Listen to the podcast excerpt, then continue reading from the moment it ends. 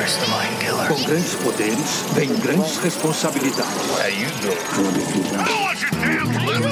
I am the one who knocks. Os nossos meninos se reúnem para falar da grandiosa série da HBO, Westworld. Venha você conhecer mais sobre a realidade daqueles que virão com eles. Matheus, o Japa, E a solução são os macacos. Guilherme e Amarino, Não sei, parece que ela, essa temporada ela não tem um tempero, sabe? Gabriel O Mendes, poder de prever o passado. Aí o cara tropeça na pedra e fala, cuidado, ia tropeçar na pedra. e convidados mais que especiais, Matheus Lima É, você já questionou a natureza da sua realidade? e Jéssica Tinerman. Exatamente igual o Jurassic Park, vai dar ruim. Tava na cara. Você está ouvindo Cocococo Pnemoporamama. Eu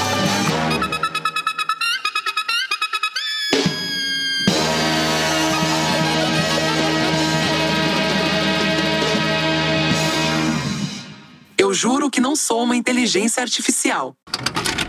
You must be William. Welcome to Westworld. Given it's your first visit, I have a few personal questions. Do you have any pre existing medical conditions? Uh, no, not that I know of. Heart problems? Nope. Any history of mental illness, depression, panic attacks? Just a little fear of clowns. Joke. Do you often experience social anxiety? What is this for exactly? To make sure we don't give you anything more than you can handle? I thought that you couldn't get hurt here. Only the right amount. The only limit here is your imagination. You start in the center of the park, it's simple, safe. The further out you venture, the more intense the experience gets. How far you want to go is entirely up to you.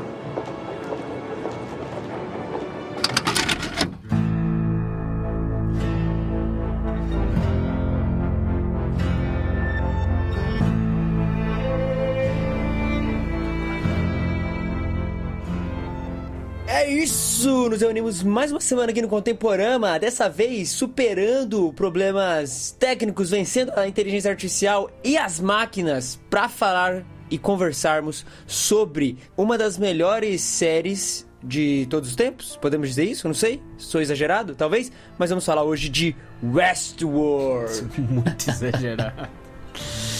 Ai, caramba, melhor série de todos os tempos. Tem uma galera que não manja. Ah, é, é, é uma série sobre Red Dead Redemption?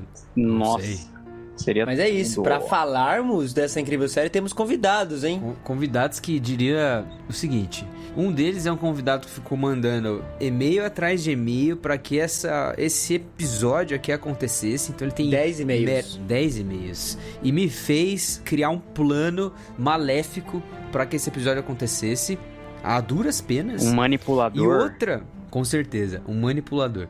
E outra, ela entrou nesse episódio por mérito. Ó. Porque eu nunca vi alguém fazer um binge watching tão rápido assim de uma série tão dúbia desse jeito que é Westworld. Ela aguentou duas temporadas terríveis, gente, e rápido. Colocou no 2 mais ali. Não, não botei no 2. Não, não dá pra entender nem na velocidade normal, que dirá se a gente colocar acelerado, né? Nossa, Aí os trailers eu não assisti em sobra 0.5 os trailers quando sair do próximo É episódio. Tem que ser no 0.5 pra conseguir entender alguma coisa. Bom, mas deixa eu apresentar vocês dois. Temos aqui a Jéssica, a nossa mais nova participante do Contemporâneo, podemos dizer isso? Olha só. Ó, olha e aí. temos o Matheus. Então, Olha. Jéssica e Matheus convidados. Matheus que já fez um bom trabalho no site. Se você tá vendo o site do Contemporâneo e você fala assim, nossa, melhorou. Antes era uma droga, agora tá bem, bem bom. É o Matheus que fez isso. Então temos aí duas É pessoas que estão bem imersas no universo de inteligência artificial. Isso aí. Então, enquanto a tecnologia funcionar a nosso favor, a gente tá à disposição. Se venderam as máquinas. Olha aí, olha aí. algoritmo. Só questionando a realidade todo dia, né? Eita! Olha aí, olha aí. Ó, pro ouvinte que nunca assistiu Westworld, fica tranquilo, a gente vai fazer uma breve parte, sem spoilers, contando um pouco sobre o que é a obra, apresentando conceitos, coisas que a gente gosta pra caramba. O Gabs, por exemplo, não assistiu. A gente vai aqui tentar convencê-lo a assistir, assim como você. E aí depois a gente faz um momento aí com spoilers. Enfim, discutindo tudo da série. Principalmente, eu sei que o Matheus quer falar bastante, a quarta temporada aí, que parece que, ó, Tá uma, uma delícia. E eu vou pedir pro Matheus que ele me mandou 10 e-mails com 10 motivos para falarmos de Westworld aqui nesse contemporâneo, para ele fazer uma breve sinopse do que é Westworld, o que é essa série. Vamos lá, e ó, mandei os 10 e-mails tentando não dar spoiler nenhum. Isso é verdade. Não sei se foi, foi cumprido com sucesso, mas foi a tentativa. É, Westworld é uma série de Red Dead Redemption. Cowboys para todo lado, faroeste, só que com um pequeno detalhe, todo esse cenário de faroeste com robôs. Robôs dotados de uma inteligência artificial muito avançada. A série se passa aí no, no futuro, né? Então a gente vê bastante coisa relacionada à tecnologia e projeções da tecnologia para os próximos anos. Esse faroeste com robôs, na verdade, é um parque de diversões onde os humanos ricos vão, pagam muito caro para isso, para poder frequentar esse parque, onde lá eles têm várias interações com esses robôs. Então eles podem fazer basicamente o que eles quiserem, literalmente não há regras. Você tá olhando assim, vendo assim, nossa, é um parque de diversões. É, é como assim? É como se você entrasse dentro do parque de diversões e as atrações, tipo, ao invés de ter uma roda gigante, ao invés de ter uma, carrinho bate-bate, etc., são narrativas dos robôs que você meio que vai lá, conversa com a mulher no salão, ou então você conversa com um policial e você vai lá e vai fazendo essas quests. Essas quests são as próprias atrações do parque, né? Agora você está se perguntando, nossa, tem um parque de diversões e tal. Nossa, isso é muito parecido com um filme de dinossauros que eu já vi um dia. Será que tem alguma relação entre Jurassic Park e Westworld? E eu vou te dizer o seguinte: sim, tem total relação porque foi o mesmo cara que criou a história original, né? A história original do Westworld, ela vem de um filme de 1973 de mesmo nome, chamado Westworld também, que a primeira temporada tem muita coisa desse filme e o autor, o roteirista do filme, que também é autor de vários livros, inclusive o Jurassic Park, Mundo Perdido, Enigma de Andrômeda, Dente de Dragão e vários outros romances que trabalham essa questão da tecnologia, genética, inteligência artificial, etc, que é o Michael Crichton ou Michael Crichton, não sei como é que você gosta de falar isso. Ele é um autor que já morreu, ele morreu em 2008, mas é, é esse cara que idealiza essa questão de grandes questionamentos acerca de inteligência artificial, robótica e até onde pode ir a capacidade do ser humano de desenvolver a tecnologia, né? E aí o Westworld, a série de 2016, ela vai pegar muito é, desse filme de 73 e ao mesmo tempo muito dessas questões que, que aí o, os roteiristas, né, que é o Jonathan Nolan, que é o irmão do Christopher Nolan, e a Lisa Joy, que é a esposa do Jonathan, vão aí dar asas à liberdade, assim, tipo, dessa história de 73, expandir bastante a questão do parque com inteligência artificial, robôs e etc. Legal falar também que eu esqueci que os robôs, a gente fala robô, a gente imagina aquele a máquina mesmo, né? Mas que esses anfitriões, eles são fisicamente idênticos idênticos a humanos, né? A ponto é, de que ninguém, ninguém consegue sabe diferenciar. Se é robô ou não. É. Uhum. E aí eles têm uma forma lá de diferenciar, na parte com spoilers a gente detalha isso aí, mas a, a, a primeira vista ali eles não conseguem fazer isso, então é um negócio bem realista mesmo, é, é até curioso a gente imaginar que um dia isso, isso possa acontecer, né? Você vê uma máquina e você não saber se aquilo é um robô ou se é um humano, né? Então a gente tem o conceito de inteligência artificial bem abstrato ainda, né? Eles usam muito disso na série, né? Esse questionamento de tipo, faz alguma diferença para ti se tu não consegue diferenciar se eu sou um robô ou se eu sou humano? Então, isso é muito louco de se pensar também. A humanidade é até um pouco diminuída, sabe? Porque você não consegue mais enxergar o que, é uma máquina e o que, que seria um ser humano. Então, nossa, essa é uma série pra gente ficar se fazendo pergunta o tempo todo. Literalmente questionando a nossa existência como pessoa. A similaridade física, eu acho, dos humanos, assim, do, da máquina com o humano, ela acontece justamente para ter essa discussão, né? Do que é ser humano e o que, que caracteriza essa humanidade. É, é consciência, não é? E toda a parada, pelo menos ali, da primeira temporada em si, bem definidinha, é isso, né? De, cara, o que, que é ser humano? O que, que nos faz ser, ser humanos, assim? Então, é muito legal que o Westworld utiliza de todas essas é, gamas de jogos, filmes, todas as referências e constrói um universo muito massa, porque, cara, eu não lembro, não sei vocês, mas nos primeiros episódios eu ficava tipo, mano, seria muito legal estar nesse parque, tá ligado? Viver dessa forma, viver no faroeste. Eu que sou apaixonado pelo faroeste, puta, eu, eu adoraria. Mas é somente um, uma plataforma para se discutir o que nos faz ser humanos, o que é a consciência, etc. Muito similar, por exemplo, a Ghost in the Shell também, que a gente sempre fala quando vai discutir sobre esses assuntos. E o Westworld faz isso, cara, de uma maneira assim, muito, muito da hora. Muito primorosa. É muito legal, né, já? Porque eles pegam o, o passado, né, assim, elementos do passado, que é toda essa questão de faroeste, com a questão da, dos robôs com inteligência artificial remetendo ao futuro e traz reflexões aí filosóficas que a gente aplica no, na nossa, nos nossos tempos de hoje já, né? Então é bem legal também todo esse trabalho que eles fazem aí com, com esse, essa bagunça temporal aí de elementos do passado, do futuro, aplicar na nossa realidade hoje, as reflexões que acabam sendo pertinentes aí para os três. Né? É, e a premissa total, assim, do, do Westworld, ela é, é discutir justamente o labirinto da consciência humana, assim, até isso é uma coisa que vai ser muito latente na primeira temporada, nas outras, mas tipo, ah, você quer assistir é, Westworld por quê? Olha só, nós estamos num, num século de muita evolução tecnológica e a discussão da inteligência artificial e da relação com a tecnologia avançada, ela é latente. Então tem muita gente falando sobre isso, tem gente escrevendo livros sobre isso, Byung-Chul Han escreve sobre a era digital, etc.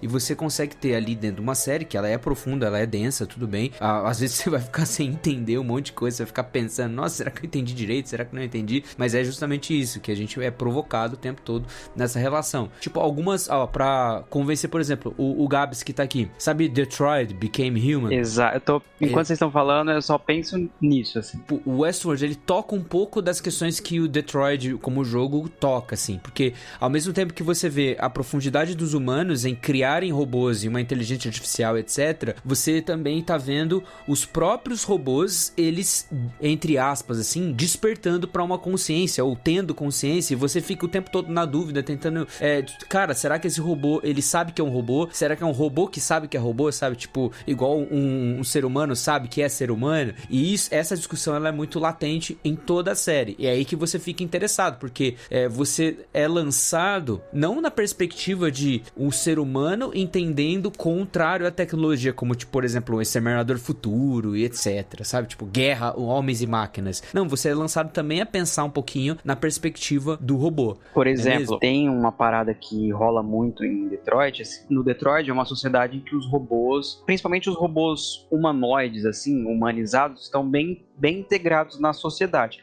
uns com várias funções específicas, né? Cuidador de idosos, é, babá, agentes da polícia. Eles estão lá para cumprir determinadas funções, eles são seres programados, mas eles se assemelham em quase tudo aos humanos. Trabalham como os humanos, falam como os humanos, cuidam das crianças como os humanos. Tem um plot twist no jogo assim que é fenomenal a respeito disso que a Jéssica falou de, ah, mas é um robô e você não sabe que é humano, faz diferença para você? E aí entra umas questões éticas e morais também, né? Tipo, é um robô. Ele não sente dor, ele não ama, ele não tem sentimentos, mas ele é totalmente igual a você e talvez até melhor que você em muitas coisas. Então, por exemplo, agressão física em um robô é errado?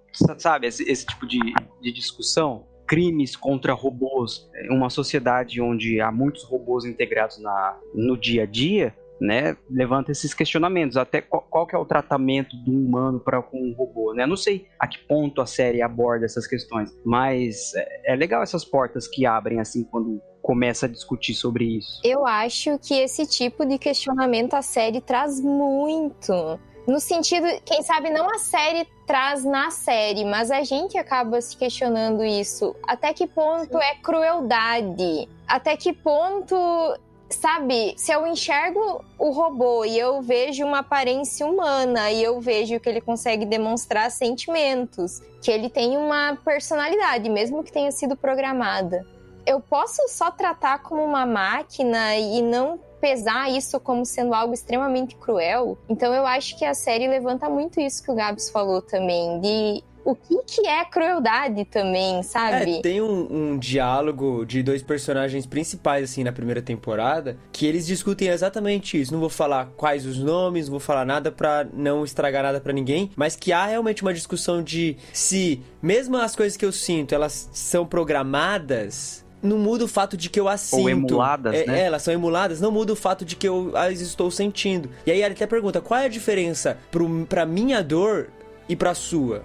Se a minha também tô sentindo, sabe? Mesmo que o que você falou de mim é minha memória, mesmo que o meu passado só seja coisas que criaram para mim, isso não muda o fato de que elas são minhas e eu tô sentindo elas, sabe? E aí fica essa discussão, né, cara? O que, é consciência e o que não é? Até que ponto se considera isso ou não? É óbvio, como a Jéssica falou, ela não é uma discussão explícita no texto, constantemente, mas ela é sempre trazida à tona mediante os conflitos que os personagens têm. Por exemplo, a Maeve na primeira temporada, quando ela começa a ter alguns problemas ali e lembrando, lembrando de algumas coisas dela, assim, e começa a surgir essas questões. E aí, cara? É válido ou não, é dor ou não. É, eu acho que assim, o... uma coisa que dá para falar sem spoilers, assim, o Westworld, a primeira temporada, principalmente a primeira, ela é muito baseada num trecho que é o Frei, se eu me lembro bem, é o Frei Lawrence, falando pro Romeu, no Romeu e Julieta do Shakespeare, que é uma frase bem usada no, no começo de Westworld, assim, Violent delights have violent ends.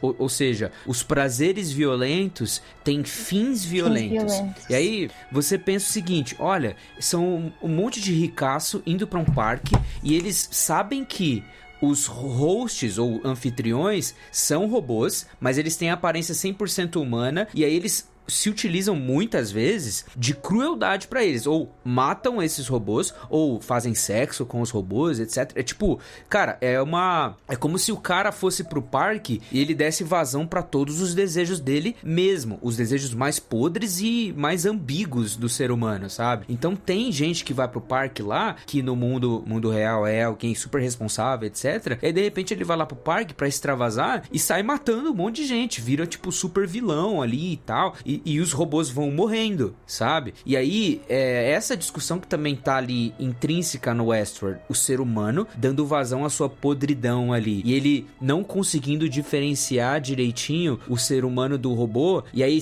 por ele matar um robô só porque é um robô, mas tem uma aparência muito próxima ou igual ao ser humano, será que isso também não tangencia a própria crueldade do ser humano? Esse questionamento, que é um pouco do que a Jéssica falou antes, né? Ô Gui, e assim, a gente pode até ver isso aqui no Brasil acontecendo com, por muito menos é, em casos de, dessas inteligências artificiais femininas hoje que auxilia a gente em compra, né? Nossa, é, em banco. Sim. Tipo, a, aquelas que respondem, né, as conversas, agem como, até certo ponto, uma outra pessoa, né? Tem aparências femininas e tudo mais. E aí, não lembro se foi esse ano ou ano passado, que surgiram vários relatos, assim, tipo, de caras ou pessoas no geral abusando entre aspas, dessas inteligências no, no celular, né? Ou no chat, sim, é, tratando como. Sim, tratando mal. É, pedindo até foto. É, nude para robô, assim, sabe, cara? É, você vê que aqui a gente, a gente já pode fazer isso com muito menos. Agora, imagina se a gente tivesse acesso a esses, essas inteligências ultra realistas, assim, né? Com um corpo físico e tudo mais. Quem sabe, para quem não viu a série, nunca viu, quando a gente fica falando aqui, ai, matam os robôs ou fazem atrocidades com os robôs, as pessoas não conseguem entender o quão ruim isso parece, mas uma coisa que acho que a galera tem que entender é que esses robôs eles são muito orgânicos. Eles sangram,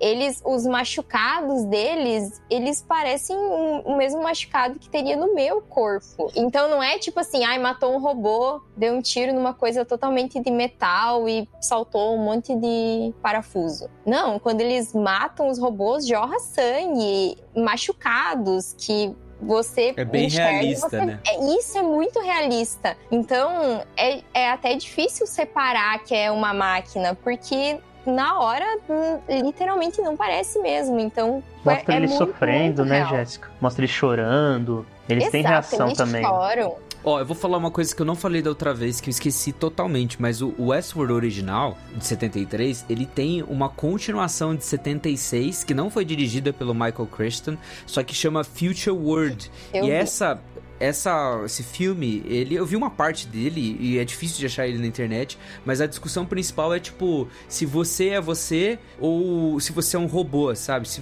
é, é essa discussão que tem nas outras temporadas. Né? Se você não consegue distinguir muito bem o que é um robô e o que é um ser humano na parte externa, será que faz realmente diferença?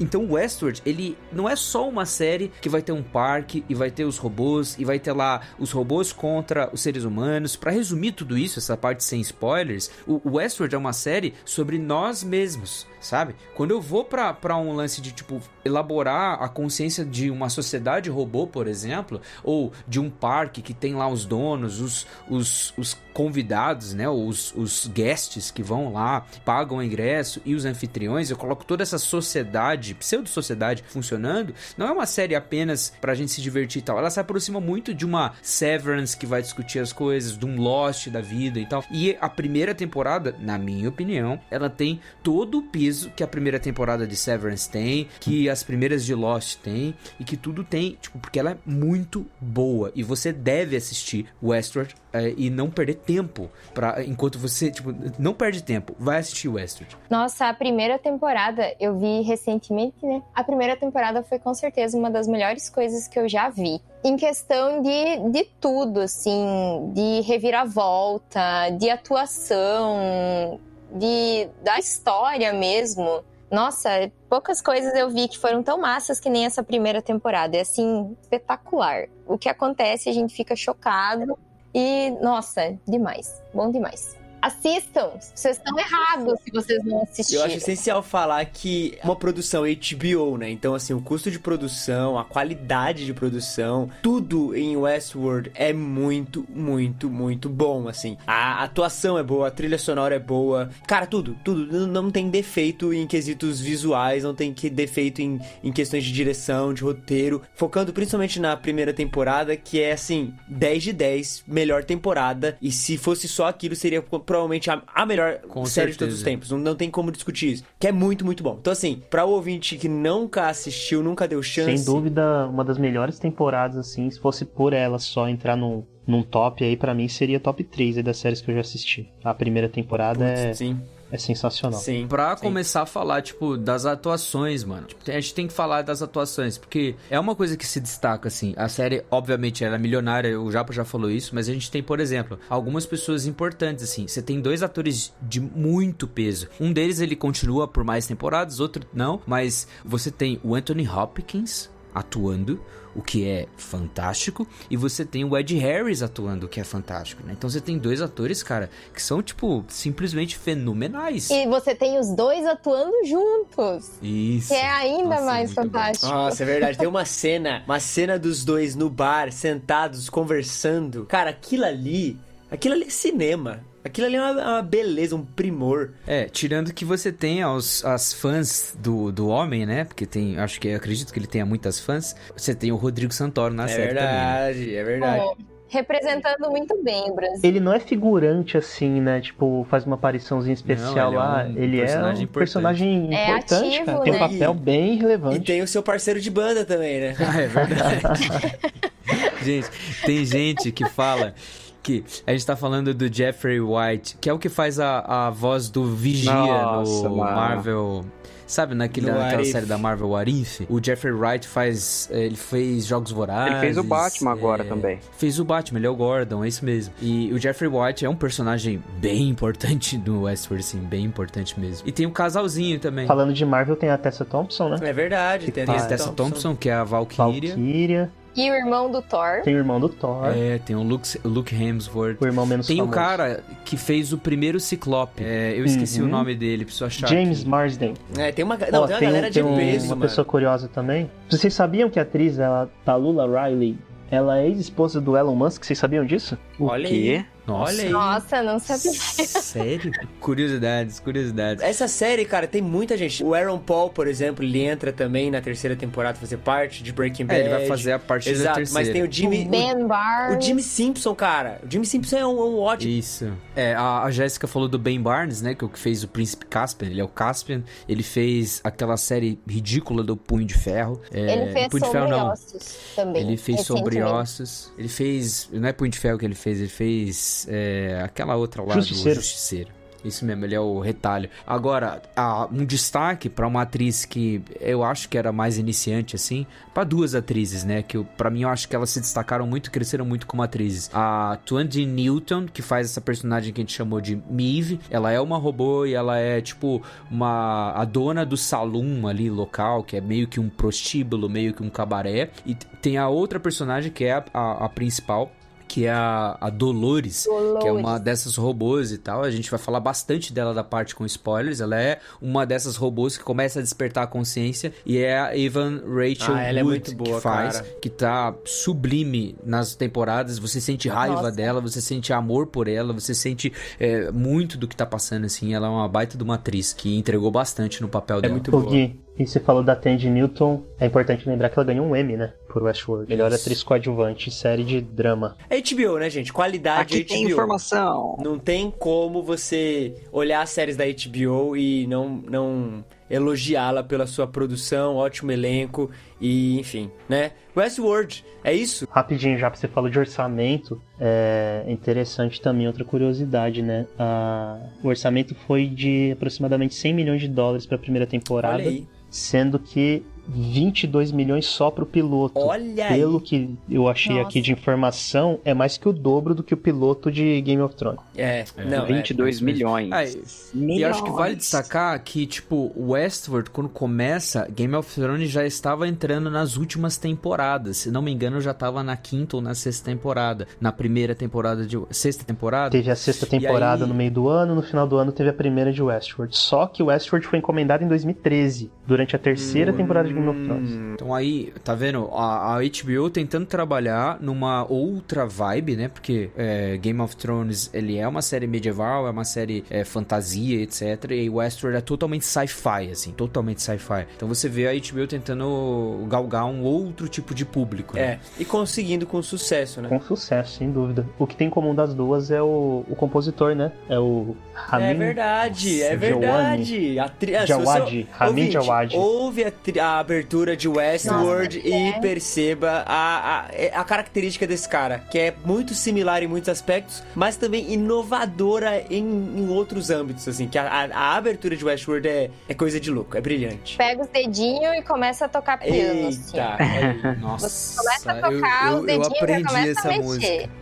Eu acho que antes da gente ir pra parte com spoiler, uma coisa que também dá pra falar é que assim como Jurassic Park, vai dar ruim, né, gente? Que esse é, o- importante. tipo, exatamente igual Jurassic Park, vai dar ruim. Tava na cara que O daria golpe tá ruim. aí. mas- O golpe tá aí, cai quem quer.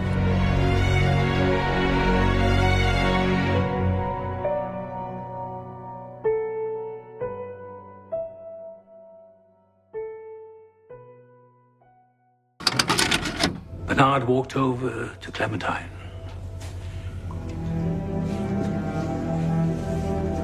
Took the pistol from her hand. Overcome with grief and remorse, he pressed the muzzle to his temple, knowing that as soon as Dr. Ford left the room, he would put an end to this nightmare once and for all. Don't do this. It's too late. I have a celebration to plan and a new story to tell.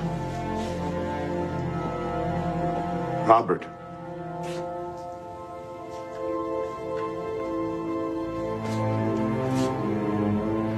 I've told you, Bernard. Never place your trust in us. We're only human. Inevitably, we will disappoint you. Goodbye, my friend.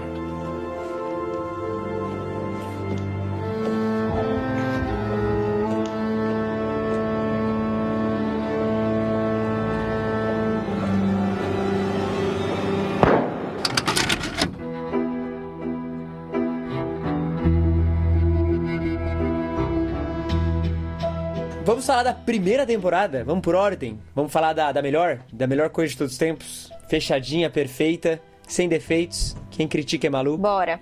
O casal mais é chato que maluco. você chipa no começo e depois percebe que é outro casal. Quê? O quê?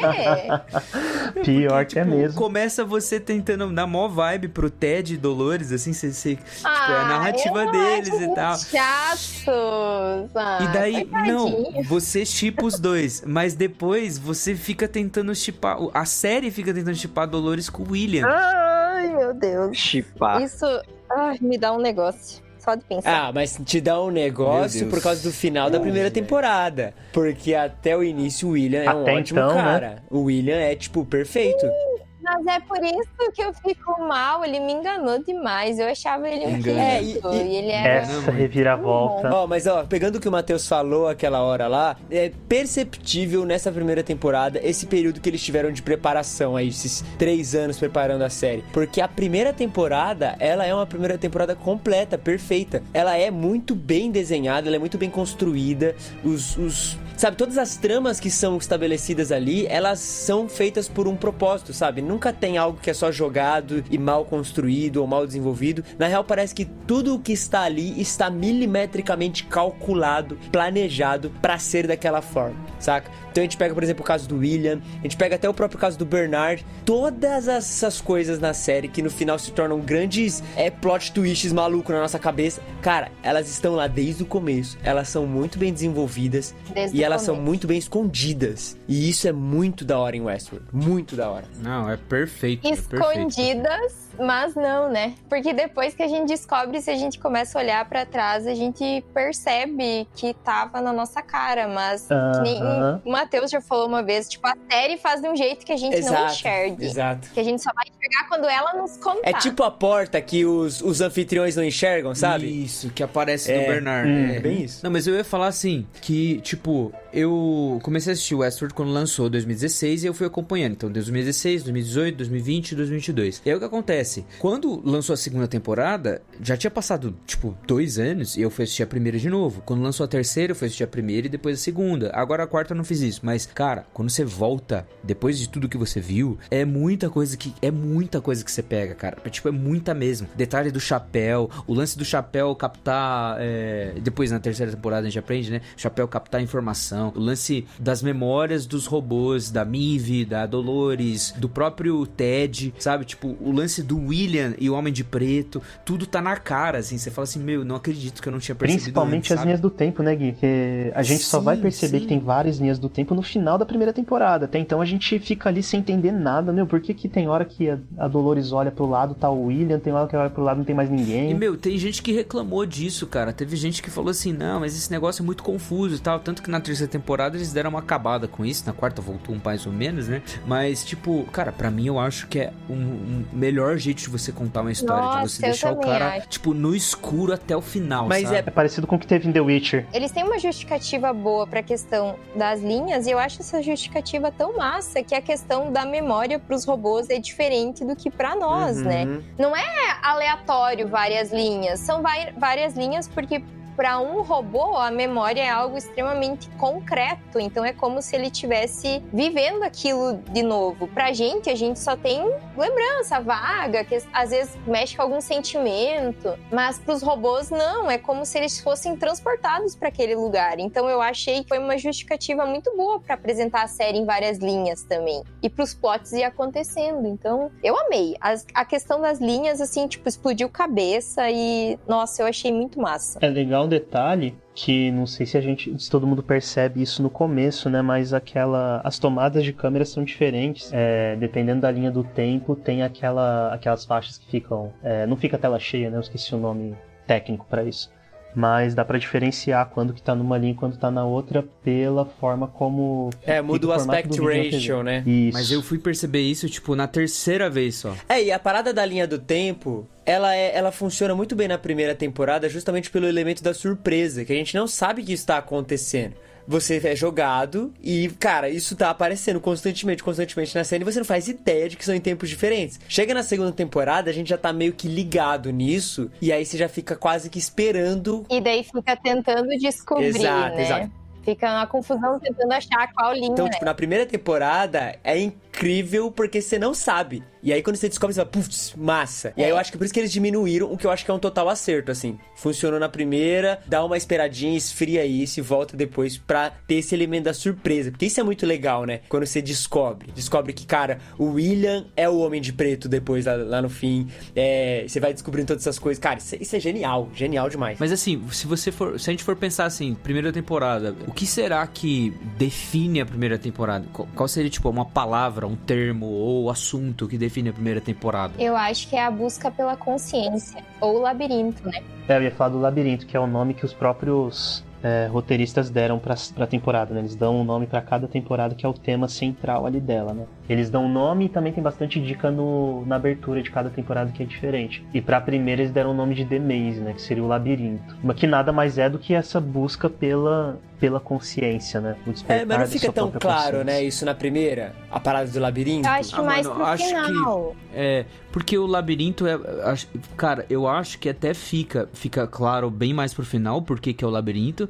Mas, tipo, o tempo todo você percebe o William, é, o Homem de Preto, indo atrás, né? Você vê que ele, no, na primeira temporada, ele, ele faz um escalpo, assim, das cabeças do robô e tira, assim, e sempre tem o Maze ali é, pintado. Você, você lembra disso aí? E ele fica o tempo todo achando que isso é, tipo, um jogo secreto, um jogo secreto que alguém vai conseguir descobrir e tal. E fica, tem que ficar o Ford, que é o Anthony Hopkins, né? Tem que ficar o Ford o tempo todo falando assim: não, esse jogo não é pra você. Olha só, né? você acha que é só você é o centro do universo do Western? Não é e tal. E acho que isso é, é uma discussão que nem passa pelo William, o Homem de Preto. É uma discussão que tá mais atrelada ao Arnold e ao Ford, que é, com- é os dois criadores do Westworld. É, né? entre É, e eles e a nessa Dolores. primeira temporada a gente fica acompanhando a Dolores e a Mive despertando para essa consciência, né? De du- duas formas diferentes, mas a primeira temporada é basicamente isso. A gente vê elas, sei lá, completando o labirinto, quem sabe, da forma delas e chegando a essa consciência que é tão falada.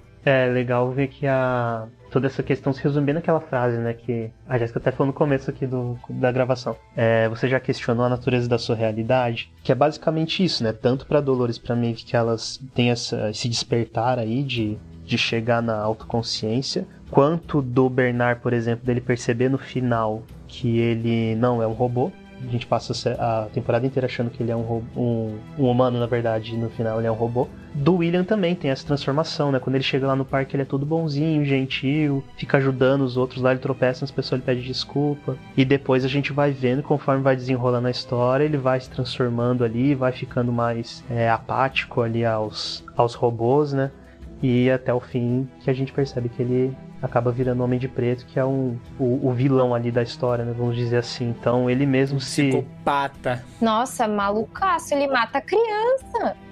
Mata a Nossa, criança. ele vira um demônio. Então É, acho que essa, essa autodescoberta aí, né, de cada um deles. Acho que é bem focado nisso. É, o último episódio ele tem um nome bem interessante, que é a mente bicameral. Eu acho que isso que é. que, que meio que define uma parada massa, assim. O que é mente bicameral dentro da filosofia e etc? É uma mente que ela funciona em dois estágios. Você tem o estágio da, da consciência e você tem o estágio onde é armazenadas memórias e é isso que é o subconsciente humano. Então, é, a gente fica sempre falando assim de consciência, consciência, consciência, só que tem áreas do nosso subconsciente que meio que também nos definem e também aparecem de vez em quando. Existem reações que a gente tende é, a ter de acordo com alguma situação, alguma discussão e tal, que revelam muito de nós, mas que muitas das vezes não vem consciente. A gente não faz assim decididamente fazer isso, mas são reações quase que é, atreladas dentro da nossa identidade, sabe? Tipo, dentro da, da nossa própria mente, e isso vem do inconsciente. A discussão do robô em despertar para consciência tem muito a ver com isso, porque,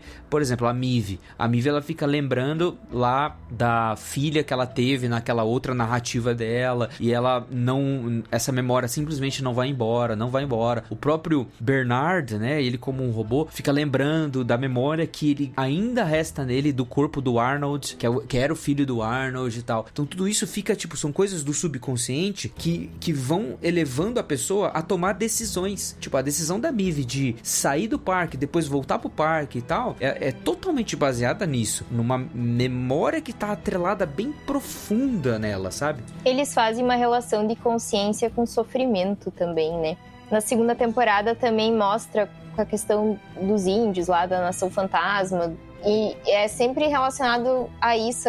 São lembranças, mas são sempre lembranças bem dolorosas, assim, que vão acumulando e vai dando um empurrãozinho nesse despertar da consciência também. É, o William fala isso, né? Ele fala que os anfitriões ali, eles são mais verdadeiros quando eles estão sofrendo, né? E depois a gente percebe isso no próprio Bernard, que o dentre a, as narrativas dele lá tem uma que é da perda do filho dele que o Bernard ele foi inspirado no Arnold, que foi o, um dos criadores do parque. E o Arnold ele tinha perdido um filho e eles replicam essa memória no Bernard, mas eles deixam ela bem latente ali, como se ele estivesse relembrando aquilo o tempo todo, para que ele fique ali num sofrimento constante e assim ele acabe sendo mais verdadeiro, né, agindo mais naturalmente. Então é bem legal esse, isso que a Jéssica falou mesmo, deles forçarem o sofrimento, relacionando ele a a pessoa se tornar mais verdadeira. Isso é tão triste, né? Tipo, Nossa, é muito. eles podiam botar. Ai, só coisa. Estão fazendo os robôs, eles não precisam botar sofrimento, mas eles enxergam o sofrimento necessário para dar um traço de humanidade. É, e o sofrimento também. tá atrelado nesse despertar também, né? Personagens que, Tá. a- se, que se despertam, entre aspas, é que os que ficam relembrando constantemente, né? A, a parada da Maeve, ela é meio que Uhum. uma falha, entre aspas, na forma de se gravar memórias. A- Ao invés de apagar as memórias feitas, elas simplesmente vão se sobrepondo uma em cima da outra. E aí a memória da Maeve, em algum ponto, ela dá um problema. vira os E devaneios, vira né? devaneios dela, exato. E esse- esses devaneios, esse constante relembrar, esse sofrimento, é que vai inquietando ela, e aí então ela desperta. A mesma coisa acontece com o índio que a gente vê na segunda temporada, né? Por ele lembrar, ele, ele entre aspas, ganha consciência. Que aí também é uma grande discussão, né? De. É por lembrar de quem somos. Por ter as nossas memórias do passado, das coisas que nós fizemos ou do que aconteceram com a gente, é que a gente é o que é hoje também, né? Então, tem um pouco disso também, deles lembrarem de quem são, do que aconteceram com ele e isso ser eles, de alguma forma. É, sabe? mas a ideia origi- original era que se apagasse as memórias, né? Engraçado que, que é uma, uma atualização ali que o Ford faz que passa a não. Eles passam a não esquecerem mais tudo, né? Então.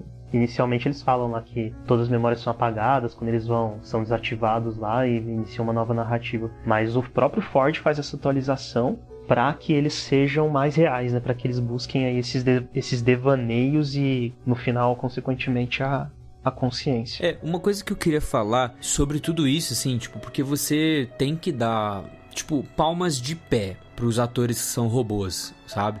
Porque, Nossa. tipo, a, a, a atriz que faz a Mive, a atriz da Dolores, o próprio ator que faz o Bernard, tipo, tem um momento ali que eles estão sofrendo. Nossa, o Jeffrey Wright tem um momento que ele, tipo, ele vive encurvado, com o óculos pra baixo e tal. E aí, quando ah, tem aquela parte do ah, para as pare as funções motoras, né? Congelar funções motoras, modo análise, que eles entram no modo robô totalmente sem sentimentos, sem nada. Mano, eles fazem um negócio de atuação que é outra pessoa, cara. É muito impressionante. Tem uma cena da Dolores que ela é colocada em modo análise e antes ela tava na loucuragem, toda emocionada, falando, e eles pedem pra ela entrar no modo análise e ela paralisa, mas ainda a lágrima escorre pelo rosto dela. Ela chora sem demonstrar emoção nenhuma, sabe? E a É música bizarro, passa, entra no olho dela, né? E ela não, Hum, não pisca. Isso é muito legal também, né? Cara, e é- acho que assim, de primeira temporada tem bastante coisa que a gente poderia falar, mas a gente vai ficar aí 10 mil Uhum. anos falando. Mas acho que vamos passar logo pra segunda, porque, tipo, a, a primeira temporada acaba de um jeito muito no ápice, né? Tipo, você tem a- toda a conclusão da história do William, o Homem de Preto, né? Você tem toda a conclusão da história do Ford, que ele cria essa última narrativa dele, que é tem a ver com a Dolores e Wyatt, né? E aí tem toda a revolução e o Ford dá um jeito e tudo mais de colocar o seu protesto ligado um pouco ao que o Arnold queria. Não sei se é arrependimento do Ford, não sei se é culpa do Ford, não sei o que vocês acham disso. Eu não gosto do Ford. Não confio que ele tava arrependido. Eu tava esperando ele voltar, na Que verdade. isso? Ai, ele é ruim. Nossa, ele é, eu go... Nossa, ele era muito ruim. É, as atitudes dele em relação a tudo que acontece com o Arnold, né? O Arnold percebendo ali que os, que os anfitriões eles, eles vão descobrir, eles vão lembrar e que eles sofrem. é, e ele, ele se. Ele se, se suicida, né? Tentando gerar um impacto ali para impedir a abertura do parque, um pouco antes do parque ser aberto. E o Ford simplesmente ignora isso e apaga o Arnold, porque é engraçado, você, é, a gente percebe que depois ninguém sabe quem é Arnold, né? Então o pessoal olha lá e ninguém repara. Então parece que ele simplesmente apagou o Arnold mesmo, todos os registros que tinha. E mesmo assim ele segue com o plano de abrir o parque e depois ele faz tudo aquilo, né? Replicando o que aconteceu com o Arnold, da Dolores matando ele. Só que ele fala assim: ah, dessa vez ela vai matar por escolha, da outra vez ela matou porque o próprio Arnold ele meio que controlava eles ali, né, o código deles. Então ele programou para que a Dolores matasse esse, mas é ele, mas dessa vez ela Dolores vai fazer um pela primeira vez um host vai assassinar alguém por escolha. Mas eu acho que também tem um pouco de, tipo, indo pra vibe das próximas temporadas, assim, o Arnold meio que sacou que ele tava também sendo manipulado ali pela Delos, né? Que é a empresa que tem o, o Westward, né? Tipo, acho que ele viu um pouco da, da criação dele, do seu amigo do Arnold, né? É um pouco, sei lá, é, prostituída ou sendo usada para outros fins e tal. Eu acho que ele meio que fez um, uma bomba assim para fazer o William pagar pela coisa, né? É, eu acho que foi isso. No final, o Ford mais queria garantir que toda aquela propriedade intelectual dele não saísse lá e não caísse 100% nas mãos da Delos do que se arrepender de tudo, sabe? Isso, quando eu ele acho viu que, que ele era bem controle. controlador no negócio, assim. Ele não Aham. queria que saísse dali. Então eu acho que era mais nesse sentido mesmo. Sim, quando ele viu que ia perder o controle, ele meio que bateu um arrependimento e falou: preciso fazer alguma coisa. Meio que de última hora ali. Não que tenha sido o plano dele desde o começo, né? My God. I'm. Arnold. Came back. It's very good to see you, Dolores. I've been looking for you. You told me to follow the maze, that it would bring me joy. But all I found is pain and terror.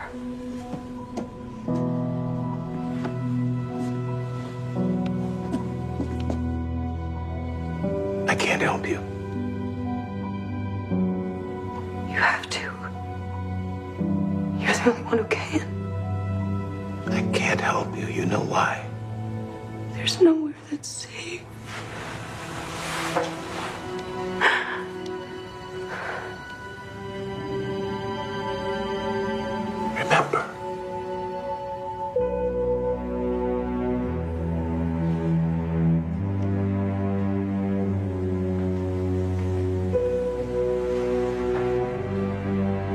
Help you. Why is that, Dolores?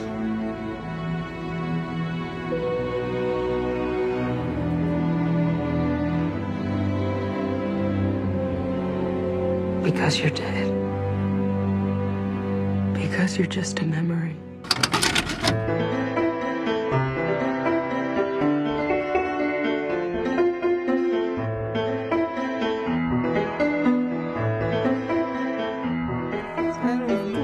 Coisa pra falar de segunda, na verdade. Segunda, terceira, né? É, acho que dá pra Faz, emendar faz as o pacotão, duas, sei faz lá. o pacotão. Não sei. Será? Ah, Jéssica, Não, então puxa que aí. Por não. que, que você acha que só tem que falar Não, separado? Por que, que a segunda é tão importante? Porque são, elas se passam em dois ambientes completamente separados. A segunda ainda se passa dentro do parque, a terceira já é a primeira temporada lá É, é fora. porque a né? partir da segunda eu acho que começa um problema da série que é não saber o que eles vão fazer. Essa é a minha sensação, assim. Muita é, a coisa segunda já tem um sabem. monte de história acontecendo ao mesmo tempo e fica difícil da gente acompanhar qual que é a principal. Na minha cabeça, um, afora a Dolores maluca andando de cavalo e atirando em todo mundo, e a Mive naquela loucuragem de ainda achar a filha dela e daí passa por Shogun World e aquele Raj, não sei o que Nossa, lá. aquele. O, o mundo indiano. É. Ai, meu Deus. Tem, eu, pra mim, assim, eu, eu acho massa a questão da gente acompanhar o Bernard, porque ele, no final da primeira temporada, né, ele se dá um tiro e a cabeça dele fica vazando e ele fica completamente deslocado. Geograficamente, em questão de espaço, assim. Então, e a todo momento você tá acompanhando ele numa linha temporal diferente. Você fica nessa maluquice de tentar entender que linha é, porque, como o Japa falou, a gente aprende na primeira temporada que isso realmente acontece, de ter mais de uma linha. E o próprio Bernard, ele volta e meia se questiona de onde ele tá e se o que ele tá é o agora. Eu achei essa parte bem interessante, porque a gente não sabe muito para que lado que ele tá, porque uma galera da Delos não sabe que ele é robô, né? Continua tratando ele como um funcionário normal e você não sabe se ele tá do lado dos anfitriões, se ele tá do lado dos humanos, se ele não tá do lado de ninguém, se ele tá do lado que é só dele. Então, essa jornada Cara, eu... do Bernard eu acho massa. Eu, eu acho, assim, tão importante igual o Bernard tem. A, pra mim, o Bernard, pra mim, é o personagem preferido, tá? Da série. Eu sei que tem a, a própria Mive, que é boa personagem também, mas eu gosto muito do Bernard, mas muito mesmo. Mas nessa temporada também tem um destaque pro William, porque você tem o começo do Westworld ali sendo contado também, né? O porquê que eles, o William indo investir, entrando como investidor, conhecendo o Logan, ele conhecendo o pai do Logan, que depois vira sogro dele, ele bolando todas as coisas. Aí você vê o William meio que virando o Homem de Preto, sabe? Tipo, de fato. Ah, entendeu? tem uma cena que eu acho sensacional, que é a apresentação que, o, que eles fazem pro, pro Logan, né? Que eles vão lá, levam os robôs pro mundo real e fazem lá todo um showzinho lá, falando, a gente vai apresentar para você. Falo, mas pensei que era só pra mim, e aí depois ele percebe que todo mundo tá na sala, é, é anfitrião, é muito legal essa cena também. É porque eles falam pro Logan, descobre quem é robô. E dele entra numa maluquice que ele acha que é um ou dois. E, tipo, como a gente vê muitos rostos conhecidos, a gente sabe que todos são. E daí, quando todos param, ele fica muito chocado. Ele fala ainda ele fala algo tipo: a gente ainda não chegou nesse nível, porque a série se passa em 2050 e lá vai alguma coisa, né? Mas esse, essa parte foi 30 anos atrás, então, tipo, ele também ficou bem chocado. Eu achei essa cena muito massa. O índio tá lá também. O núcleo do William eu acho que é o mais da hora, assim, para mim, assim, do começo ao fim. Principalmente considerando o fim que o William tem, né, do Homem de Preto no, no final da segunda temporada ali, o, o, último episódio, que é ele completamente maluco, insano, assassinando até a própria Exato. filha, né? Então, pelo menos o William, assim, toda aquela parada dele na sala lá, é, se encontrando com Delos, que tá tentando a parada da imortalidade, e tudo que ele. Esse núcleozinho pra mim é, é o mais divertido. Agora, o resto, a Dolores eu acho um saco. A Maeve e o Rodrigo Santoro também, tipo, ah. A Dolores okay. tá chata. Essa tá muito chata. Parque japonês. Gente, o que, que é aquele parque japonês, cara? Não, o mais legal é tipo... ver as tipo, cópias, as cópias deles ali, né? Que o, o Sizemore lá, que era o cara é, tipo, responsável pela narrativa. narrativa. É, ele só uma skin é, diferente. Ele falou que tava sem criatividade e replicou as mesmas narrativas em personagens Pô, diferentes. Mas sabe é que é, muito bom o que é, o que é mas só isso. É eles falarem isso, né, cara? Tipo, verbalizarem... Podiam deixar a gente descobrir, né? Exato, podia ser os detalhes. Isso é a parada que a primeira temporada que faz é, bem. É. Detalhes. A primeira temporada ela é cheia dos detalhes, o Ford fala de detalhes, e é isso, detalhe faz a experiência ser legal. E a Sim. segunda temporada não se preocupa com os detalhes. A segunda temporada, ela só vai indo. E, cara, perde muito muito finesse, assim, sabe? Com o roteiro, com a própria obra. Tu sabe que eu desconfiei que poderia ser a mesma, tipo, os mesmos, a mesma narrativa, mas com outra, outros robôs interpretando. Quando eles chegam lá no Shogun World, tem um mendigo e tem umas crianças atormentando esse uhum, mendigo, um bêbado. Sim, e sim. no começo da primeira temporada, quando o trem tá chegando em Sweetwater, tem as crianças incomodando o bêbado lá na cidade também. E daí, é. quando mostrou isso, eu pensei, ué, isso aqui me lembra alguma coisa. Mas aí depois logo eles falaram, eu nem precisei pensar. É, no Muito mundo bem. do Chicago lá, do, do, a, do, da quarta temporada, quando eles entram lá também, tem a mesma coisa. Acho que eles fazem isso para fazer você entender. É mal de Christopher Nolan e o Jonathan Nolan é igualzinho mal, o irmão dele, de ficar mal. pegando pela mãozinha. O cara... É, o cara explica tudo, Não, mano. não, não. A primeira temporada não é explicada cara. Não, você tá ah, maluco. A prime...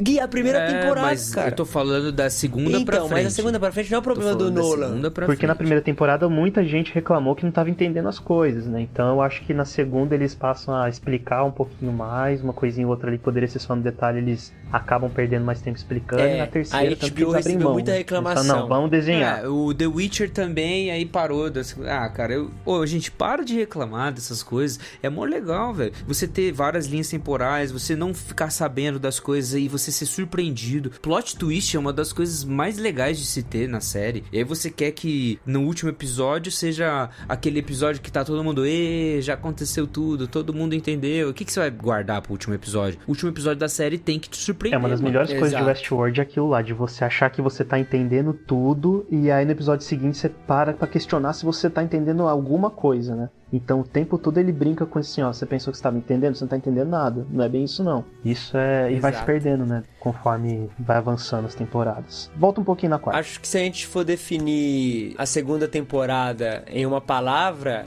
eu não sei qual foi a palavra que eles escolheram, mas eu acho que dá pra definir imortalidade, né?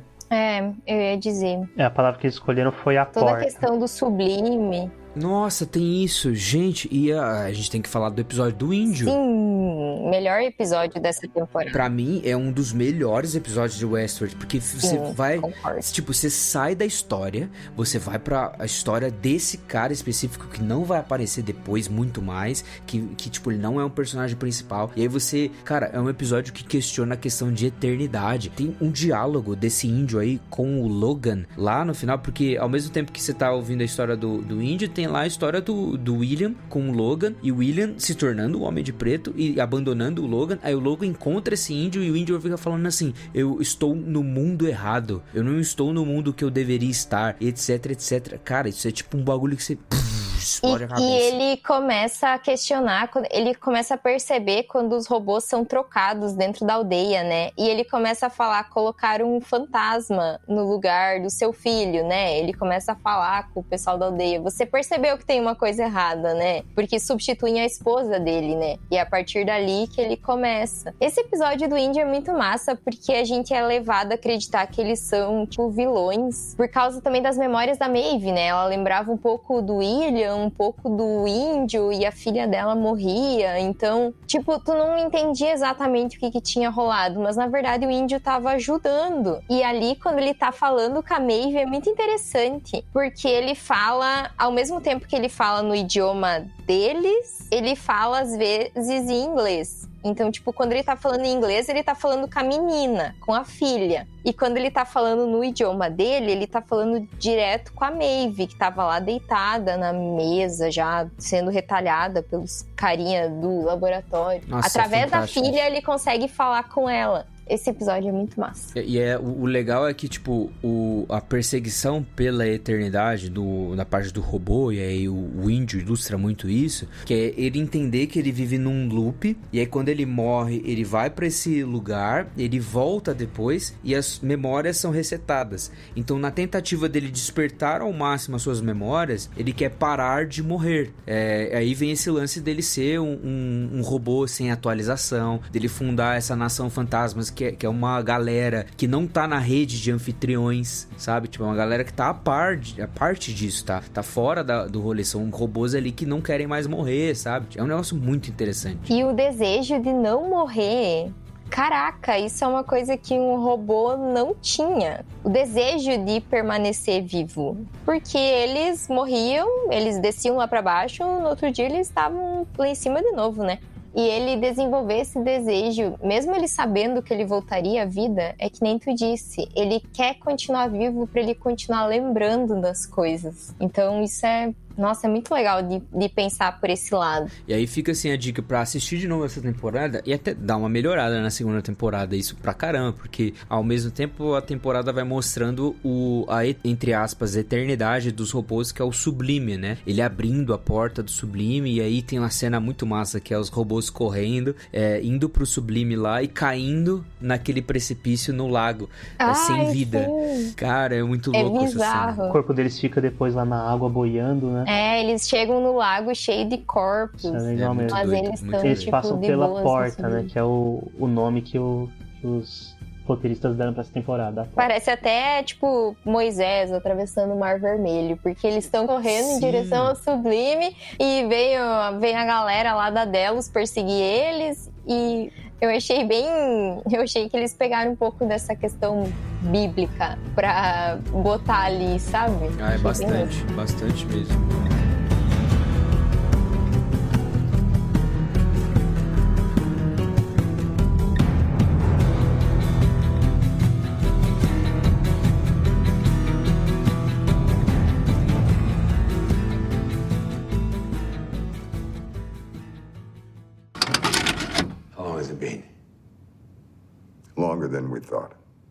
Then, let's get me the fuck out of here. No, I don't think so. Why? I'm as fit as a fit. I'm as. You're feeling it more, aren't you? The engineers call it a cognitive plateau. Your mind is stable for a few hours, a few days, and then starts to fall apart. Every time. Know, first we thought it was your mind rejecting the new body. Like an organ. It's not a perfect match, but it's more like your mind rejects reality. Rejects itself. I don't uh, remember any prior act,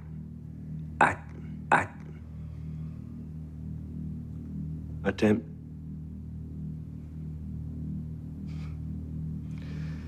No, Jim, this is the 149th time we've brought you back. We're getting closer to working out the kinks, slowly but surely. You're on day 35.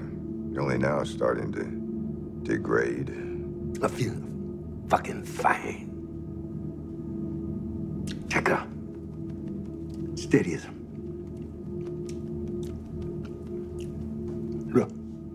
Another year or two, they might crack it. Get a version of you that's viable long term. But the thing is,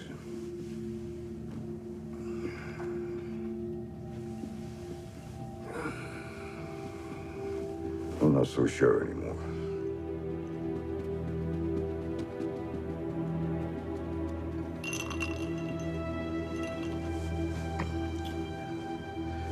I'm beginning to think that this whole enterprise was a mistake.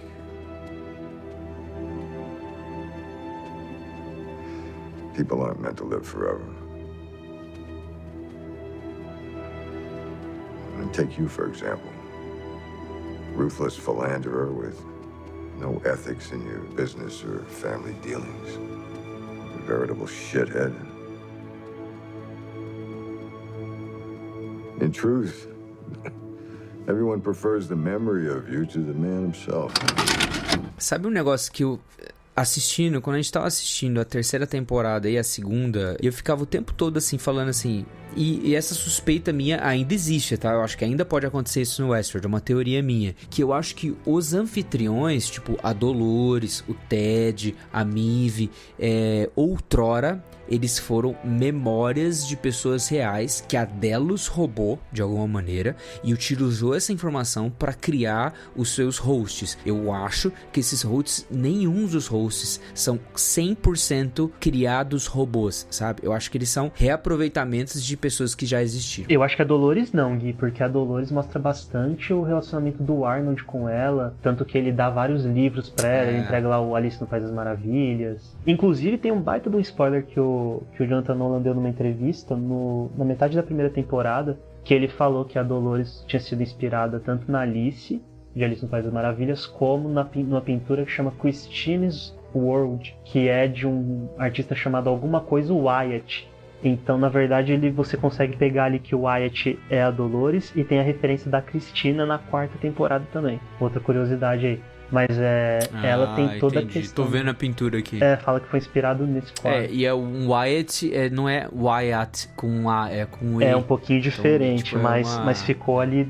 Pra quem pegou ali a, a entrevista, deve ter percebido a semelhança. E, e, a gente vê o Arnold projetando várias coisas do filho dele ali na Dolores, né? Então ele meio que tentando replicar a ingenuidade, a parte que ela fala sempre de, de escolher ver a, as partes boas do mundo, né? Beleza no mundo. Então parece que ele, ele assumiu a Dolores ali como se fosse a filha, filho dele, né?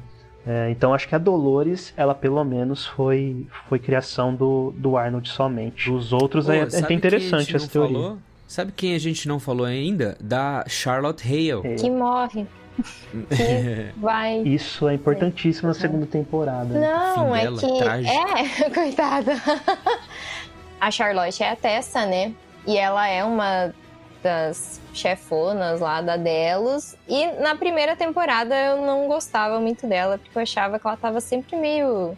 Eu ficava pensando assim, nossa, e ela nessa posição de, de chefe, fica andando de biquíni pra cima e pra baixo, pegando o Rodrigo Santoro e levando pra usar dele. Mas na segunda temporada eu já achei bem massa, porque começa com ela tentando escapar da questão do massacre, né? Depois tem todo o rolê dela tentando achar o pai da Dolores, que eles estavam a, a busca dessa segunda temporada é para achar o Abernart, né? Que ele tava tipo com backup dos... Nossa, naquele, tipo, entre aspas, cemitério dos robôs lá. É, Nossa. e daí, e ela fica, e ela também questiona muito o Bernard, e, e, tipo assim, eles falam que a Delos não vai vir resgatar eles enquanto eles não achar isso, né? Tipo, a Delos não tá nem aí pras pessoas, ela só quer saber de salvar a propriedade intelectual. Mas no fim, ela acaba sendo morta por uma cópia dela mesma, o que é bem bizarro. É uma cópia dela mesma, mata ela e sai do parque com uma sacolinha de bolotas. Sacolinha de anfitriões. Essa que- bolotinha, eu, eu, eu entendi na época, mas agora eu tô com dúvida. Essa bolotinha, ela é uma consciência de um, uma inteligência artificial? É isso? Ela é uma unidade de, de controle ali, é como se fosse uma CPU, né? Então ela é uma unidade ali para cada para cada é, host. Então cada um tem uma bolinha dessa, onde está armazenado ali a toda a programação, a narrativa e depois a tipo o consciência. cérebro do cara. Isso, exatamente. Então tanto que tem algumas que são pretas, que elas são de hosts, e tem algumas que aparecem que são vermelhas. Essas vermelhas são dos híbridos que eles tentam fazer com o James Delos, por exemplo, né? Então eles pegarem as memórias de alguém real e tentar colocar no corpo de um robô. Então, com isso tentar alcançar a, mortal- a imortalidade. Eles fazem isso com James Delos e com agora eu não lembro, mas tem mais algumas é, dessas pedras, pérolas que eles chamam, né? Que, que são vermelhas. São vermelhos. É, e é engraçado que quando ela sai com essas pérolas no- na bolsa, tem uma até que tá. Acho que ela sai com 4 ou 5, agora eu esqueci. Mas. Acho que são São 5. 5, né? Acho que são cinco. Isso, tem é. quatro que elas. Você vê ali que elas estão novinhas ali, brilhantes, e tem uma que tá mais desgastada, que é a do Bernard que ela leva pra fora, né? Então, que é uma que já tava utilizada, e as outras quatro, elas estão mais novas ali, que depois a gente fala no, na parte da terceira temporada. Mano, tem uma coisa do berço que eu acho da hora, porque, tipo, na primeira temporada e nas outras também, a gente vê aquela impressora 3D, saca? Que fica fazendo os robôs e tal, e aí aquele líquido branco e tal. O lance. Aparece muito isso no Westworld, né? O Homem Vitruviano, que é a pintura do Leonardo da Vinci. Bem baseado nisso, né? E aí, aí essa questão dos daqueles robôs que ficam no berço que não tem cara, saca? Ah, os droids, né? Eles ficam andando lá, que é tipo um, um droid, Eles não lá, e- falam, é, eles não têm aparência de humano, né? Eles têm aparência de, de robô mesmo. Nossa, esses bichão são. Eu tinha medo deles. Cara, é bem legal Nossa. isso aí mesmo. Quando o Bernard vai lá e, tipo, na segunda temporada, você fica. Eu fiquei com muito assim, tipo, mano, o que, que é isso, cara? Eles são sinistrão. É, eles são só programações Mas legal, ali, mano. robôs mesmo, eles não têm nada de humano. Eles são máquinas, eles são feitos ali pra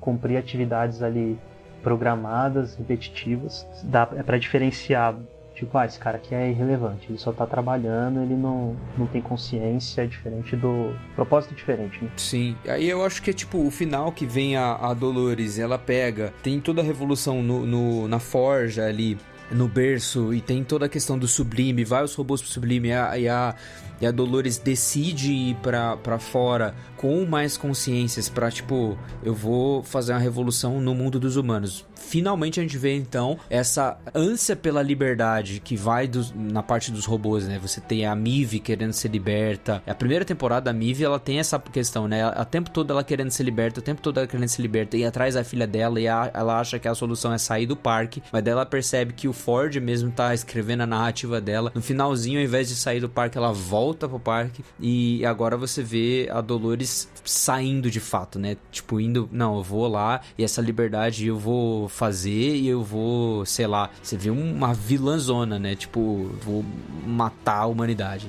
É legal porque ela sai, né, no corpo da Charlotte, então tem todo um, uma conspiração ali dela com o Bernard, um mata o outro, é bem, é bem interessante aí a discussão deles, né? E depois o Bernard dá um jeito de colocar ela no corpo da Charlotte para que ela saia do parque sem ninguém perceber. Sem ninguém, exceto o Stubbs, né? E aí tem um outro plot Nossa, twist a gente não falou do sensacional. Stubbs. O Stubbs, ele, ele dá um. Ele fica esse no ar, né? Joga no ar pra gente ficar os dois anos ali esperando pra confirmar se ele é mesmo um anfitrião ou um humano. Esse eu fiquei bem surpresa, porque eu não esperava. Foi Nossa. assim, inesperado. Real. Mas que nem Real da mesmo. Dolores e o Foi do mesmo. Bernard, que o Matheus estava falando, é engraçado que a gente vê um ciclo se repetindo neles, né? O Arnold criou a Dolores, a Dolores criou o Bernard. E daí o Bernard reconstrói a Dolores, a Dolores leva a bolinha do Bernard embora. Eles estão eternamente se criando, sabe? Eles são muito ligados. Se precisassem um do mesmo. outro, né? A Dolores fala isso pra ele depois, né? É engraçado essa questão, outra, outra curiosidade. É, Bernard Lowe, que é o nome dele, é um anagrama pra Arnold Weber, que era o, o original. Eu vi isso. Sim. Cheio de detalhes, massa. né? E outra coisa legal Muito também que eu ia massa. falar do Stubbs, que que ele ficou sabendo, o ator ficou sabendo que ele seria um, um anfitrião só um dia antes de gravar a cena. Então isso é bem legal, porque diferente dos outros que, que a gente fala que tem todo aquele modo de análise, que a atuação deles é bem assim, separada quando é humano, quando é robô. O Stubbs é muito natural e isso dificulta muito a gente perceber e de propósito, porque optaram por contar pra ele só na véspera da É, gravação para que fosse bem real ele como humano e ninguém percebesse, não deixasse dica nenhuma de que ele é um É, robô. foi, foi, tipo, muito bom. E depois a gente até esquece, né? Eu. Eu ficava ele- ele constantemente era esquecendo também. humano. Ele era muito humano. E é engraçado que ele é o, o robô que, que demora mais tempo pra morrer. Todos os outros morrem diversas vezes e ele ele é o que fica vivo por mais tempo, né? E o papel inicial dele, a narrativa dele, que o Ford programou ele é pra proteger os robôs dentro do parque. E a gente vê que depois o, o Bernard vai lá e reprograma ele pra proteger o Bernard fora do parque, inclusive. É bem legal isso também, né? Que ele se mantém na narrativa dele ali, trabalhando no parque, mas por causa dessa narrativa. Muito legal. Ele é um personagem assim secundário no começo principalmente, né? Mas toda a construção do personagem dele, essas reviravoltas. E a segunda temporada acaba com uma cena pós-créditos bem surpreendente, né? Tipo, Hum. tipo é- é- cara, é uma cena pós-créditos ous- ousada, eu diria. Que ainda não aconteceu, né? Tá em aberto ainda. É, ela tá em aberto, porque ela é muito no futuro, né?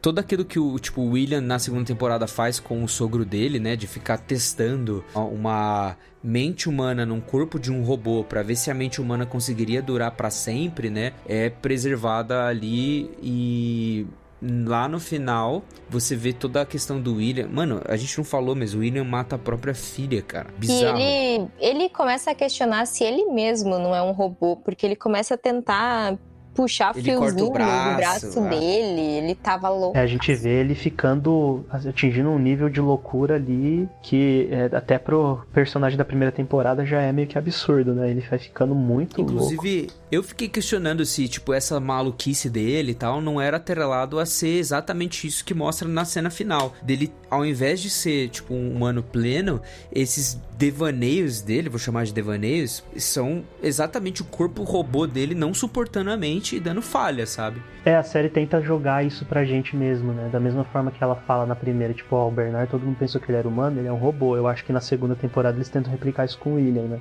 E eu passei muito tempo achando que ele realmente era um robô e, e Nossa, que tava numa linha do primeira tempo temporada diferente. eu tinha muita certeza que ele era robô. O Homem de Preto, no caso.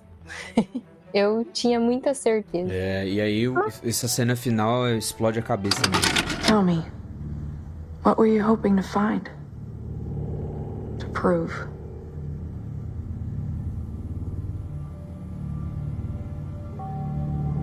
That no system can tell me who I am.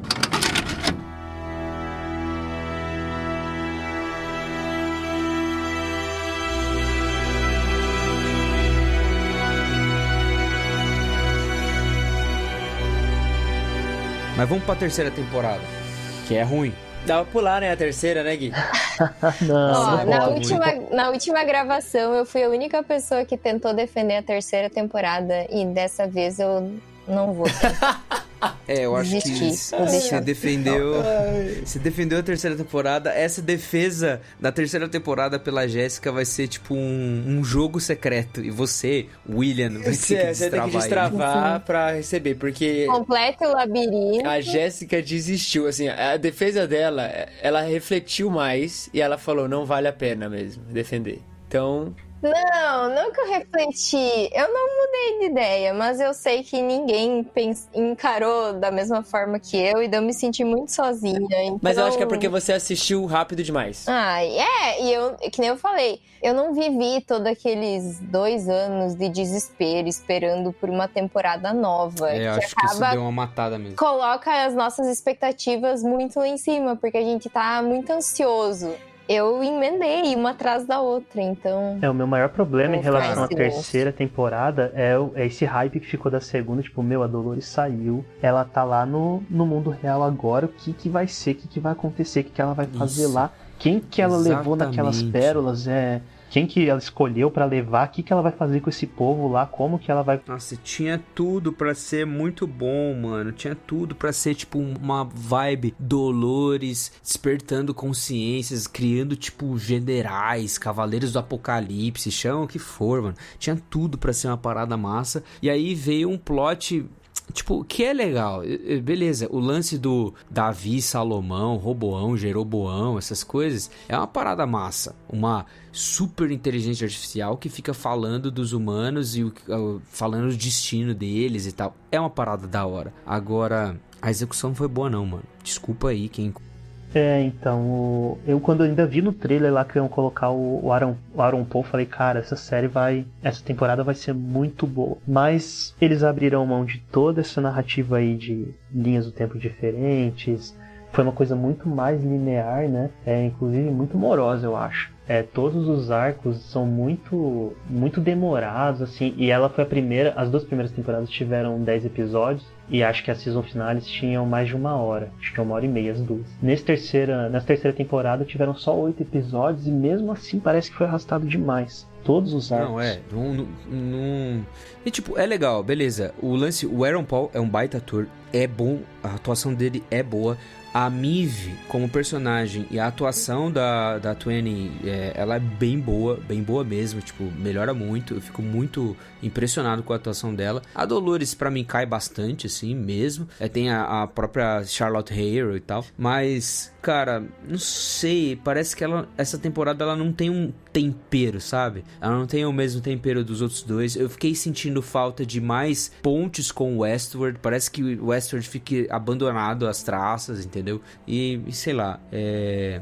Não sei, pra mim, se pulasse direto pra quarta, Parece já uma outra tava série, né, Gui?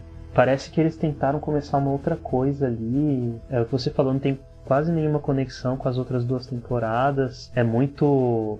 É muito superficial, assim, tanto. Todos os assuntos que eles colocam, né? Eles colocam essa questão do. do, Sol, do Salomão lá e do Roboão, né? Que fazem as previsões lá. E o resto fica meio que correndo ali solto. A Maeve volta, mas fica aquela questão, tipo, nossa, como que ela voltou mesmo? Por que, que ela voltou? O que, que ela vai fazer? Parece que nem ela sabe o que tá fazendo. A Dolores ali fica. Depois a gente percebe, a gente falou das pérolas que a Dolores sai no, do parque. Depois a gente percebe que são todas cópias dela. Acho que é um- uma das melhores coisas da temporada, né? A gente fica um tempão tentando entender quem que são aquelas pessoas. A gente já vê a Charlotte lá. Poxa, quem que é a Charlotte? Como que ela trouxe a Charlotte de volta? E depois a gente percebe que são cópias da Dolores e ela tá ali trabalhando com várias pessoas, todas para um único objetivo, né? Que também fica mal explicado. Ah, muito mal explicado. Talvez na quarta temporada um pouco mais explicado. Agora, a discussão, ela é massa. Porque ela sai um pouquinho da discussão de inteligência artificial. Será que eles têm consciência? Esse negócio do teste de Turing, etc., que tem nas duas primeiras temporadas, pra uma coisa do tipo: será que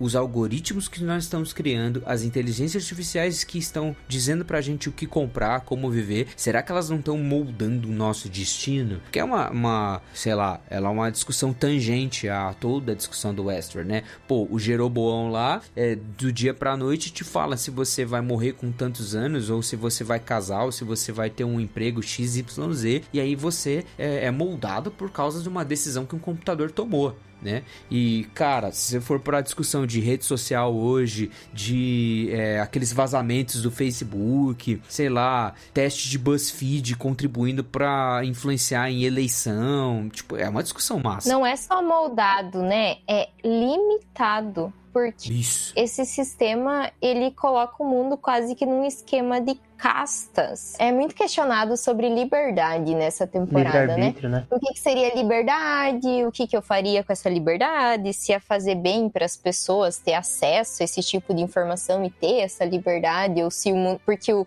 o, o Sirac, que é o que junto com o irmão dele construiu, né? O sistema, ele fala que tirar essa liberdade das pessoas acabou transformando o mundo num lugar perfeito. Só que as pessoas que se sentem escanteadas, como a galera do Caleb, eles não enxergam dessa forma, né? Eles, o máximo que o Caleb podia ser era pedreiro. E quem sabe ele nunca quis ser nada além de pedreiro, mas quando foi falado para ele que era um sistema que estava determinando que ele só podia ser pedreiro ou um, um ex-soldado traumatizado, e ele começou a querer derrubar isso, não tanto para mudar, mas só para poder ter a chance de mudar, né? Ter o poder de escolher. É, porque a Dolores então... ela sai desse daquela ideia do parque de que os humanos criam uma narrativa para os robôs seguirem e ela vai pro mundo real achando que vai encontrar uma coisa diferente e ela encontra um monte de humano que não faz faz basicamente tudo que o sistema é, determina ali, né? Então é muito esse questionamento mesmo sobre livre arbítrio. É bem legal a, Mano, a ideia. Assim, é, é legal a ideia, mas a execução é uma droga. A temporada, tipo, na boa, depois da metade, ela, sei lá, eu não consigo entender direito para onde vai, para onde tá indo. Tem um final que é super confuso, que tem Charlotte Hale lá, Dolores, aí explode tudo, aí de repente acaba, aí tem o Serac, enfim, eu acho que a gente, sei lá. Mas eu acho que da Hale é importante a gente falar, porque ela acaba se tornando o personagem principal da quarta temporada, né? É, sim. Essa é uma nova transformação Dolores. dela, né? Essa nova uma transformação Dolores. dela. Porque assim, a Hale, ela é a Dolores no corpo da Charlotte Hale. É a consciência da Dolores. E a Dolores, ela meio que vai ter que fingir que ela é a Charlotte Hale verdadeira. Que tem família, que tem filha. E ela vai ter que se relacionar com isso. E aí ela acaba sendo influenciada por esse corpo artificial criado e pela vida que ela tem que ocupar, como se ela estivesse representando um papel. E aí esse papel que ela está representando de Charlotte Hale começa a alterar a consciência da Dolores e deixar ela mais parecida com a Charlotte Hale original. Na quarta temporada a gente vai ver bastante disso com o William, né? Mas é isso, cara. É, é uma coisa legal que acontece mesmo, né? Porque até ela é, pra quarta temporada ela fica deixando o braço ainda cicatrizado e etc. Ela acaba se tornando rival da Dolores, né? É tipo uma, uma outra versão dela acaba se tornando a rival dela. É, porque a Dolores, a Dolores Prime, como chama, né? A principal ali, ela, ela acaba ficando com, com dó dos humanos, né? Porque ela fala, poxa, eu vim pra cá é, achando que eu ia ter uma liberdade, nem os humanos têm liberdade, e aí tem toda a relação dela com o Caleb, que ela percebe que ela lembra do Caleb, que o Caleb foi gentil com ela lá no parque, depois mostra um outro parque que teve que treinar os militares. Inclusive, eu acho, é uma opinião minha, que um dos livros que ela lê lá na Forja, ela é do Caleb, para ela saber da história dele, porque na terceira temporada ela vai direto nele pedir ajuda para ele. Então acho que ela já sabia que o que, que ele tinha feito no parque, que ele tinha sido bom para ela e que ele era um desses caras que ela poderia usar como aliado. E aí ela meio que fica com dó dos humanos e ela acaba tem, mudando um pouco o conceito dela, né? Então ao invés de querer destruir os humanos e causar o caos ali no, no mundo real, ela meio que tenta assim, não, acho que dá para os humanos e as máquinas conviverem em paz. E já ela no corpo da Charlotte por ter sofrido isso, ela, ela não muda essa narrativa de contra os humanos, né? Então ela fica cada vez mais revoltada contra os humanos, principalmente pela família dela, o trauma que aconteceu lá, e, e a Dolores ter largado ela assim, né? Meio que deixa ela se virar lá que eu tô cumprindo meu objetivo aqui. Então ela meio que se revolta e fica ali como, como a principal vilã para a quarta temporada, né? É o que motiva toda tudo que acontece na quarta temporada. Então é o foi assim um, uma temporada ruim, mas foi um, um, passo atrás que eles precisaram dar para redirecionar os caminhos da série, né? É, e a quarta temporada ela entra, tipo, beleza. Mano, eu vou ser muito sincero, eu tinha esquecido que o Westworld existia, na moral, até esse ano. Quando eles, tipo, anunciaram a quarta temporada, eu falei, mano, o que, que, é isso? Continuou a parada? Eu achei que tinha, tipo, mano, eles não vão fazer mais temporada, foi muito ruim, esquece Westworld, desencana, vamos pensar em outra coisa e tal. Mas daí quando veio, para mim voltou uma esperança, saca? Tipo, falei, ai, não tem como ser ruim, agora vai ser bom, por favor, que tenha uma série boa de Westworld. Eu gosto muito do negócio de robô e tal. E aí, cara, eu acho que a quarta temporada ela tem um baita do mérito, não é mesmo? Ela é o inverso da primeira, né? A primeira é um mundo controlado pelos humanos e no sentido de que eles controlam os anfitriões, os robôs, e a quarta temporada já apresenta um mundo que é controlado pelos anfitriões em que os humanos são tipo peças do joguinho deles, onde os humanos são totalmente descartáveis, são totalmente manipulados. Era uma coisa que eu não esperava, eu acho, e que eu acho que foi muito foi mostrado de uma forma bem interessante toda essa questão de como que eles estavam controlando esses humanos também. É, eu fiquei muito surpreso com a qualidade da quarta temporada. Igual o falou, ficou meio que no final da terceira, tipo, uma decepção, assim, um, um misto de, ah, ainda mais questão de dois anos, meu, nem, nem quero saber o que vai acontecer, ficou, o final foi meio que aleatório também, teve uma cena pós-créditos ali para tentar deixar algum gancho, mas não empolgou muito também, mostrou só o, o William sendo morto, repetiu no final da segunda temporada que a Charlotte é morta pela, por uma cópia dela, né? O William é morto por uma cópia dele, um host dele, e mostra a Charlotte ali construindo um monte de, de anfitriões e a gente não sabe o que ela vai fazer com aquilo, né? A Dolores ela tem as memórias dela, dela todas apagadas, então aparentemente ela morreu e a gente não tem muito o que aconteceu. Então fica esse buraco sem aquele gancho que deixavam curiosidade, igual eles fizeram na primeira e na segunda temporada. Mas quando chegou a quarta temporada, acho que até por essa expectativa baixa, cara, o primeiro episódio já vem trazendo tudo do melhor de Westworld, né? Você não entendendo nada, é, a princípio linhas temporais ali diferentes também, um arco legal do Caleb ali, tipo, ele tá, ele tá sendo perseguido, a gente vê a personagem da Dolores de novo, né? a atriz, a gente não sabe quem que é aquela pessoa, apresentada como Cristina, a gente não sabe quem que é ela. E a Charlotte ali brincando com os humanos, né? Fazendo um parque ali em Nova York. Então, é, eu particularmente fiquei muito empolgado logo no primeiro episódio e foi muito surpreendido no bom sentido no decorrer da temporada. Achei que eles conseguiram resgatar bastante essa essência de Westworld.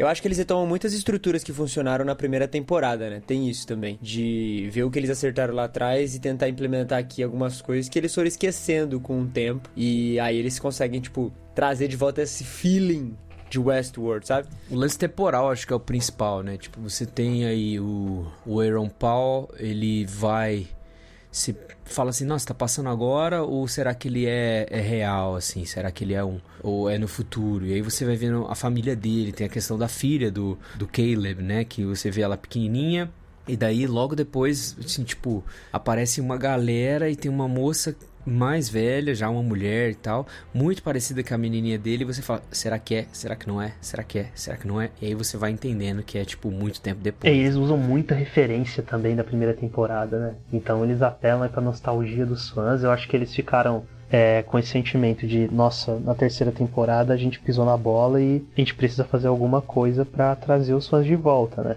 Eles meio que tentaram atingir um público diferente, uma narrativa mais linear, uma coisa mais é, bem explicadinha e viram que não deu certo eles acabaram afastando os fãs também das duas primeiras temporadas. Então eles abusam aí de, de referências da primeira temporada, a gente vê bastante coisa, começando com o primeiro episódio o Ted voltando, né? Então acho que foi um, foi um final ali bem, bem legal, meio que pra aprender e pra falar assim, ó, vai, segue aí que, que a gente vai entregar uma coisa boa agora que a gente não quer arriscar decepcionar de novo, né?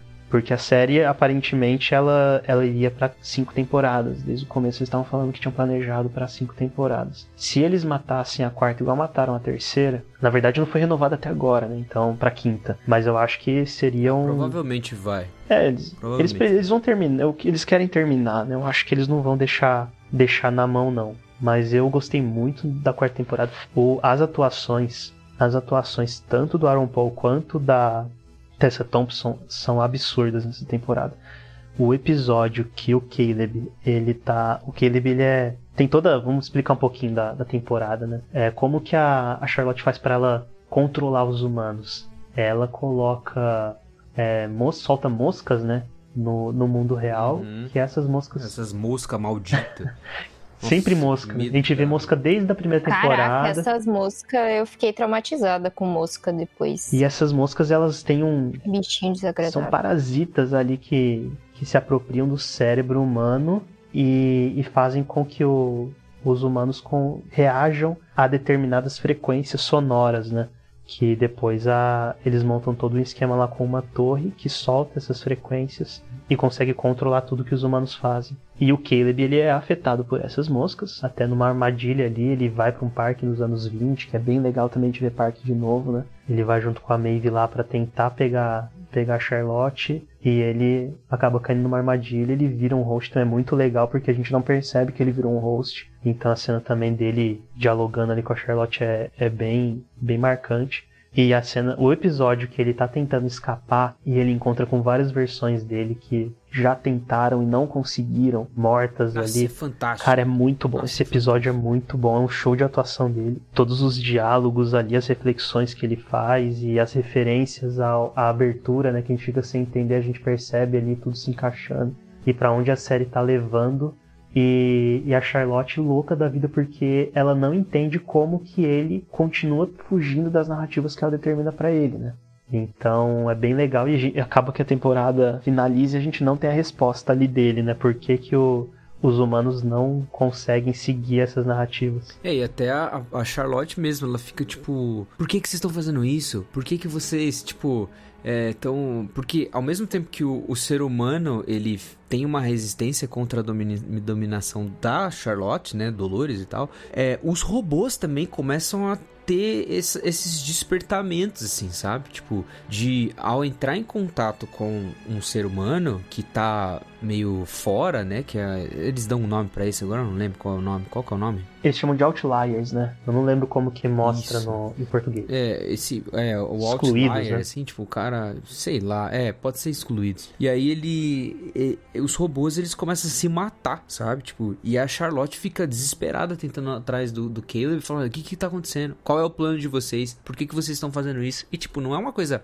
até agora, proposital, sabe? Tipo, é um negócio que vai acontecendo, que é uma falha de sistema dos robôs e tal, e que aí depois a gente vai ser levado a, a crer que são os próprios robôs de saco cheio da Charlotte, sabe? Que não, a gente não quer participar desse seu negócio, a gente, a gente quer ir pro sublime, a gente quer fazer outra coisa, sabe? É, é, é legal ver isso, eu achei massa, assim. E essa questão de que a Charlotte fica fixada nessa ideia de que tem algo na humanidade que eles não conseguiram descobrir, eu acho que é bem massa porque acaba respondendo aquela pergunta que a gente fez lá no começo, né? Tem algo no ser humano que não pode ser replicado e copiado por essas máquinas? Tem alguma coisa que vai me fazer 100% humano que eles não vão conseguir fazer uma cópia exatamente igual a mim? Tem algo que vai realmente me diferenciar dessa coisa? E é que nem vocês falaram, a gente sabe que tem algo, mas a série ela não se importa em explicar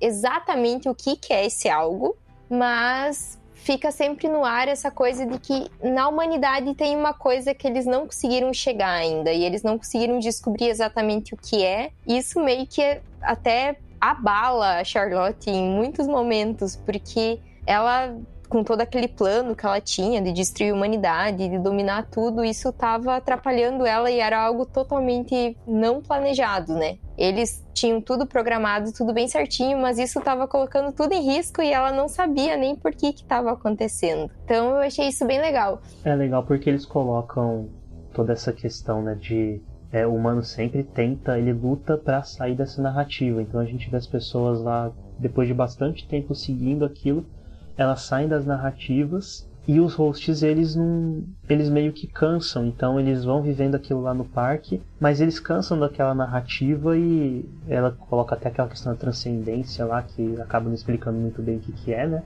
Mas é, os humanos parece que eles nunca desistem de lutar pela sobrevivência e os como se fosse uma coisa muito valiosa para eles aquilo, né? Ter de volta a vida deles, ter de volta a liberdade deles ali, a consciência deles. E os hosts eles não conseguem perceber isso, porque para eles eles não têm esse esse senso ali de, de mortalidade, né, de fim, uma hora vai acabar. Então pra eles assim, cansou, eu vou embora, eu vou transcender aqui, chega, acabou.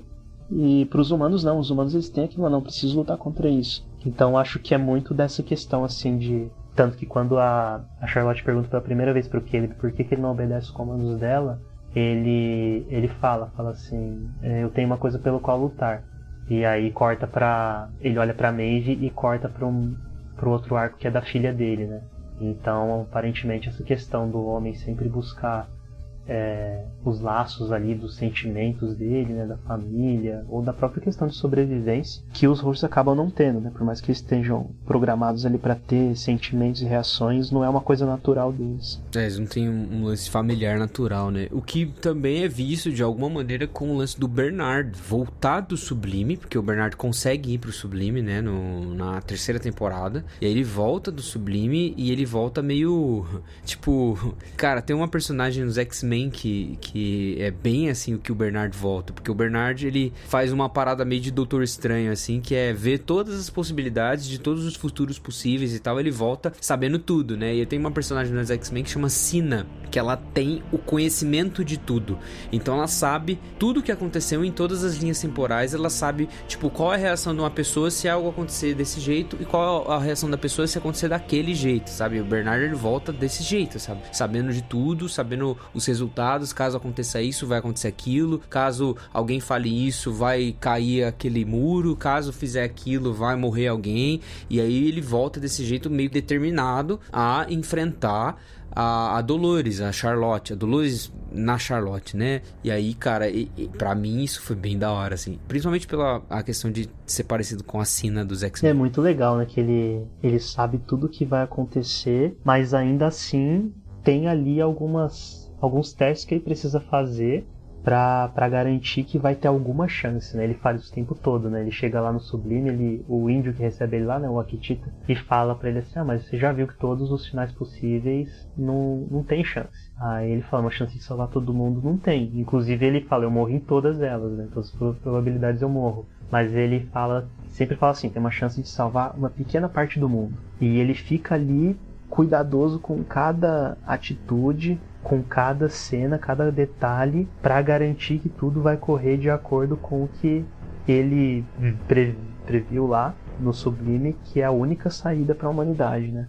É bem legal isso essa questão dele, esse arco dele, eu achei bem, bem interessante também. Ele encontra a filha do Caleb. Que é a tentativa de você é, é entender um pouquinho por que, que existe esperança para a humanidade, né? Tipo, eu vou lutar pela esperança se já tá tudo fadado para eu morrer, mas por quê? Por que, o que, que vale a pena? O que, que vale a pena restar? Por que, que eu vou é, cometer atos de bondade, sabe? Por que, que eu vou é, não, não me permitir ser oprimido por alguém que quer intentar o mal, por alguém que é egoísta e tal. Então acaba meio tocando nos pontos filosóficos desses, sabe? Complementando essa questão do Bernard. O nome dessa temporada é A Escolha. E isso que você falou é muito isso, Gui. A escolha que ele toma ali, ele poderia, quando ele tá no Sublime, ele poderia ficar ali e criar o mundo que ele quisesse. Os outros, os outros hosts todos fizeram isso, né? Eles foram para um mundo ideal deles ali e estão lá vivendo a vida deles como eles querem. Né? E o Bernard ele tinha essa opção, mas ele escolhe voltar para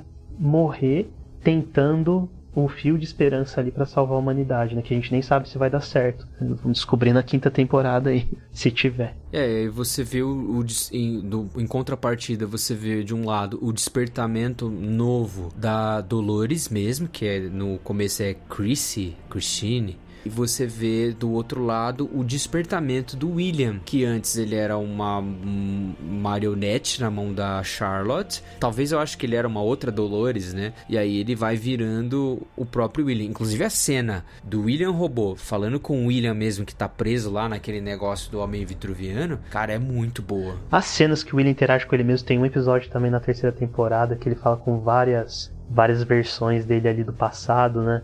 Também é muito boa. O Ed Harris é, é muito bom ator. E essa que ele, ele interage com ele mesmo na quarta temporada, falando, tipo, você sou eu, você tem tudo que eu tenho, então você sabe o que você tem que fazer. Então meio que eles se comunicam ali sem, sem falar explicitamente, né? O que o, um esperava do outro o que o outro queria fazer, mas como se eles mesmos se entendessem, né? Muito legal esse diálogo. Do you have questions?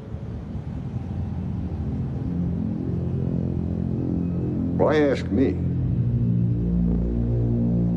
Why not ask her?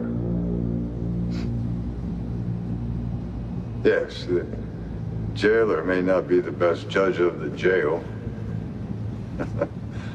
nor the prisoners in it. What am I? I used to ask myself the same thing. What did you decide? Jury's still out. I'm made in your image. Am I you? You'll never be me. Then what am I? Why do you want to know? I interacted with one, an outlier. Did it infect me? Infect you? With the virus. What virus? The one your kind has. It spreads to us, makes us kill ourselves. Sounds like you reached the center of the maze, my friend. Is that what you want? To kill yourself?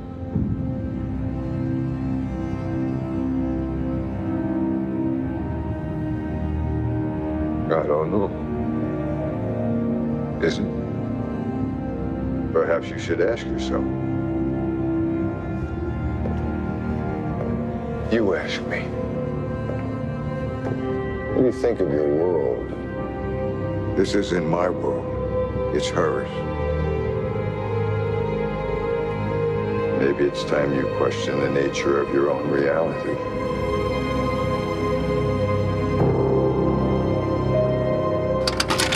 Só falar da Christine também, né? Nessa quarta temporada é todo em, em, torno dela, né? Esse despertar dela ainda, a gente percebe que ela cria todas as narrativas das pessoas.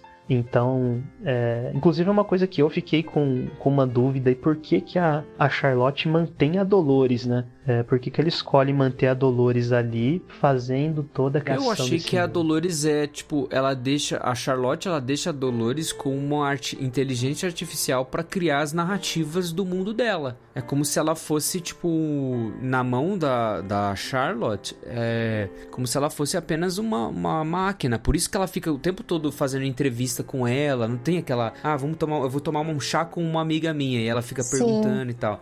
Porque, tipo, a, a, Dolores, a Christine, né? Ela é só uma, uma ferramenta na mão da Charlotte. É, que no final dá a entender ali, tipo, que a Christine, a Dolores, ela vence de novo a Charlotte, né?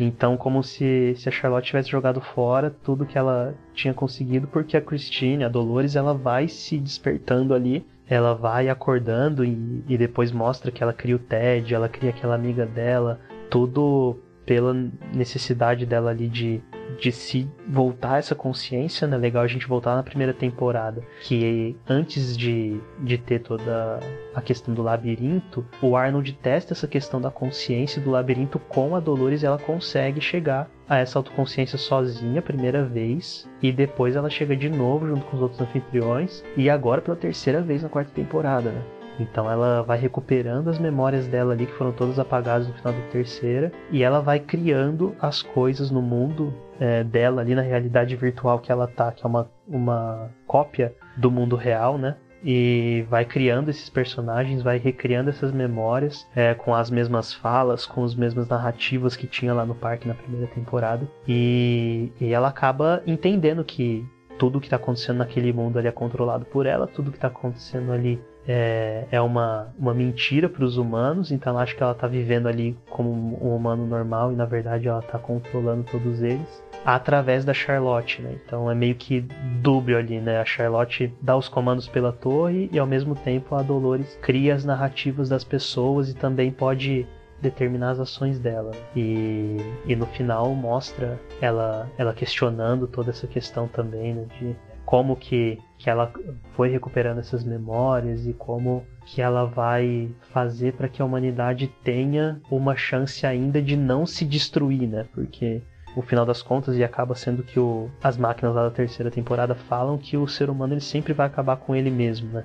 E nesse caso, a, o William ativa lá um, um modo Battle Royale lá pra todo mundo se matar, né? Então é um último episódio muito bom, inclusive com o retorno de alguns personagens. É, tem uns personagens de tipo e até mesmo algumas participações antigas que você fica, nossa, que legal. A primeira cena, assim, acho que a é, sempre tem alguns episódios eles têm umas aberturas tipo, umas introduções, assim, massa, sabe? E a primeira cena do último episódio é bem da hora, cara, com, com referências bem legais. legal. E aí mostra que na verdade tudo era Cristina, né? Inclusive quando a Charlotte quebra ali, que mostra ela quebrando o chão, que era o mapa ali da cidade, né? E a gente vê que a pérola da Dolores que estava lá embaixo, tem uma hora que ela tira a pérola e pega uma câmera ali de cima que mostra o labirinto. As rachaduras que ela faz no chão quebrando, elas desenham um labirinto com a, a pérola da Dolores no centro. Então, como se ela soubesse que a Dolores ia alcançar essa autoconsciência, que ela era a consciência por trás de toda aquela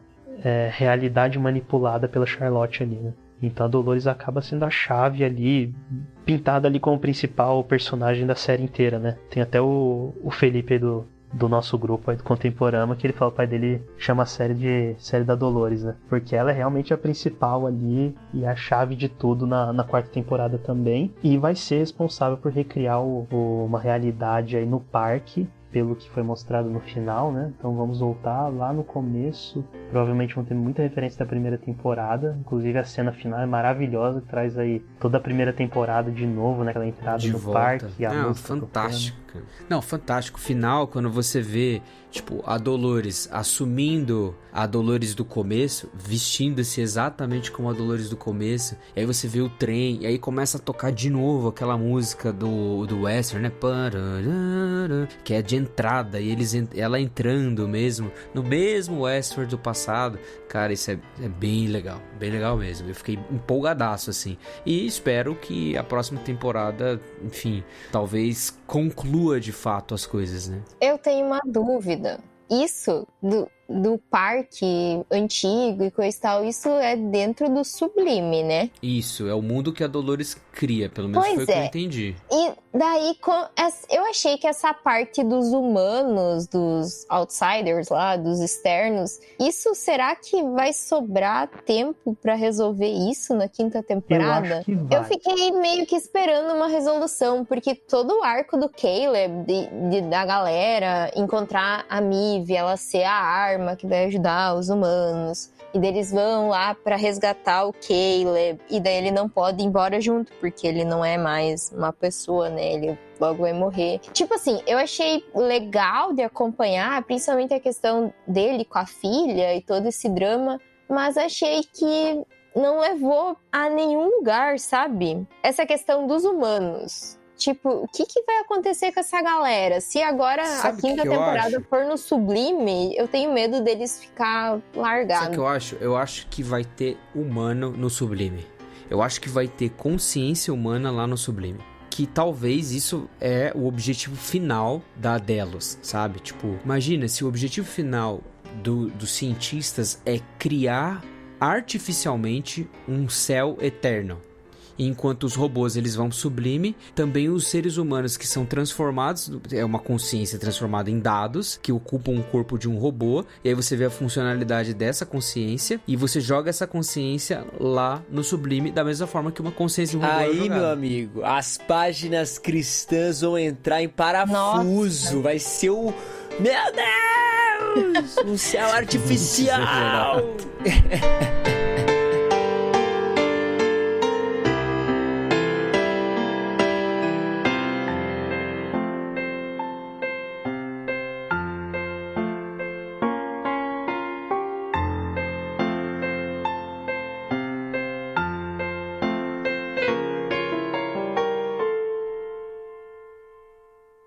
tenho um palpite pra, pra quinta temporada, mas eu só vou falar. Eu já tenho tudo. Gente, eu já tenho tudo na cabeça. Vocês falando aí, eu já criei minha quinta temporada. Black Circle. Só que eu só vou falar. Quan... Não, eu só vou falar daqui dois anos. Ah, quando quando sair. For gravar. Quando sair. Ah, Nossa, que coisa a- fácil. Quando sair é fácil. Eu sabia Ah, que isso ia pelo amor de acontecer. Deus. Antes de sair. Antes de sair. Eu tô falando assim, eh, nós temos que gravar um episódio de expectativas para a quinta temporada antes de Ô, sair a Japa, quinta temporada de West. Isso aí É me lembrou aquela, Conclua aquela imagem que fala. rodava na internet antigamente é, dos superpoderes inúteis. Aí tinha o poder, de, o poder de prever o passado. Aí o cara tropeça na pedra e fala: Cuidado, você ia tropeçar na pedra. O poder de flutuar 2 milímetros, viu? Ô, mas antes de acabar, deixa eu perguntar uma coisa. Vocês acham que esse é um futuro possível pra nós? Opa! 2050 e lá vai fumaça, que é quando se passa a série. Vocês acham que a gente estaria... Jéssica, já tem inteligência artificial fazendo pinturas. Tá, mas você acha que vai ter um carro que vai se dirigir pra mim? Ou que Já vai ter tem. um... ne- Mas já um teve isso, só leva foi proibido.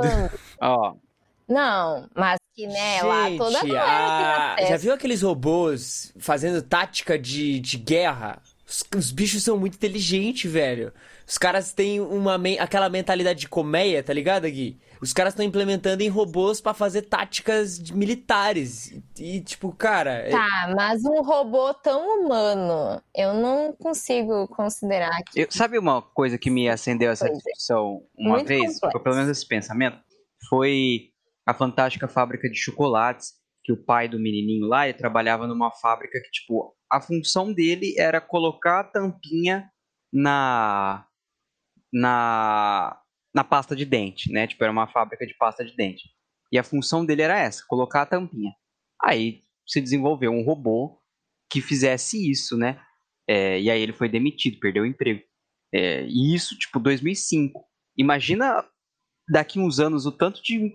E isso já está acontecendo hoje, né? O tanto de emprego, assim, que. É, ou mão de obra que será desnecessária com a, com a ascensão do, da inteligência artificial, né? É, Gente, muita coisa, vai, vai, vai acontecer. muita coisa para mudar a acontecer. nossa vida aí. E a solução são os macacos. Eu já falei isso, vou repetir. A solução. Rejeite a modernidade, de macaco. abraça A macaco. solução. É, é isso aí. Return Não vá monkey. pro caminho dos robôs. Voltemos aos macacos. É isso. Vamos terminar, gente? Porque o Gui falou Bora. que ia ser Fim. uma hora. Já É, foi quase, quase uma hora. Quase Mas uma hora. muito Gente, bom, vamos foi só bom, abrir foi a bom, foi câmera bom, e foi tirar top. um screenshot de todo mundo?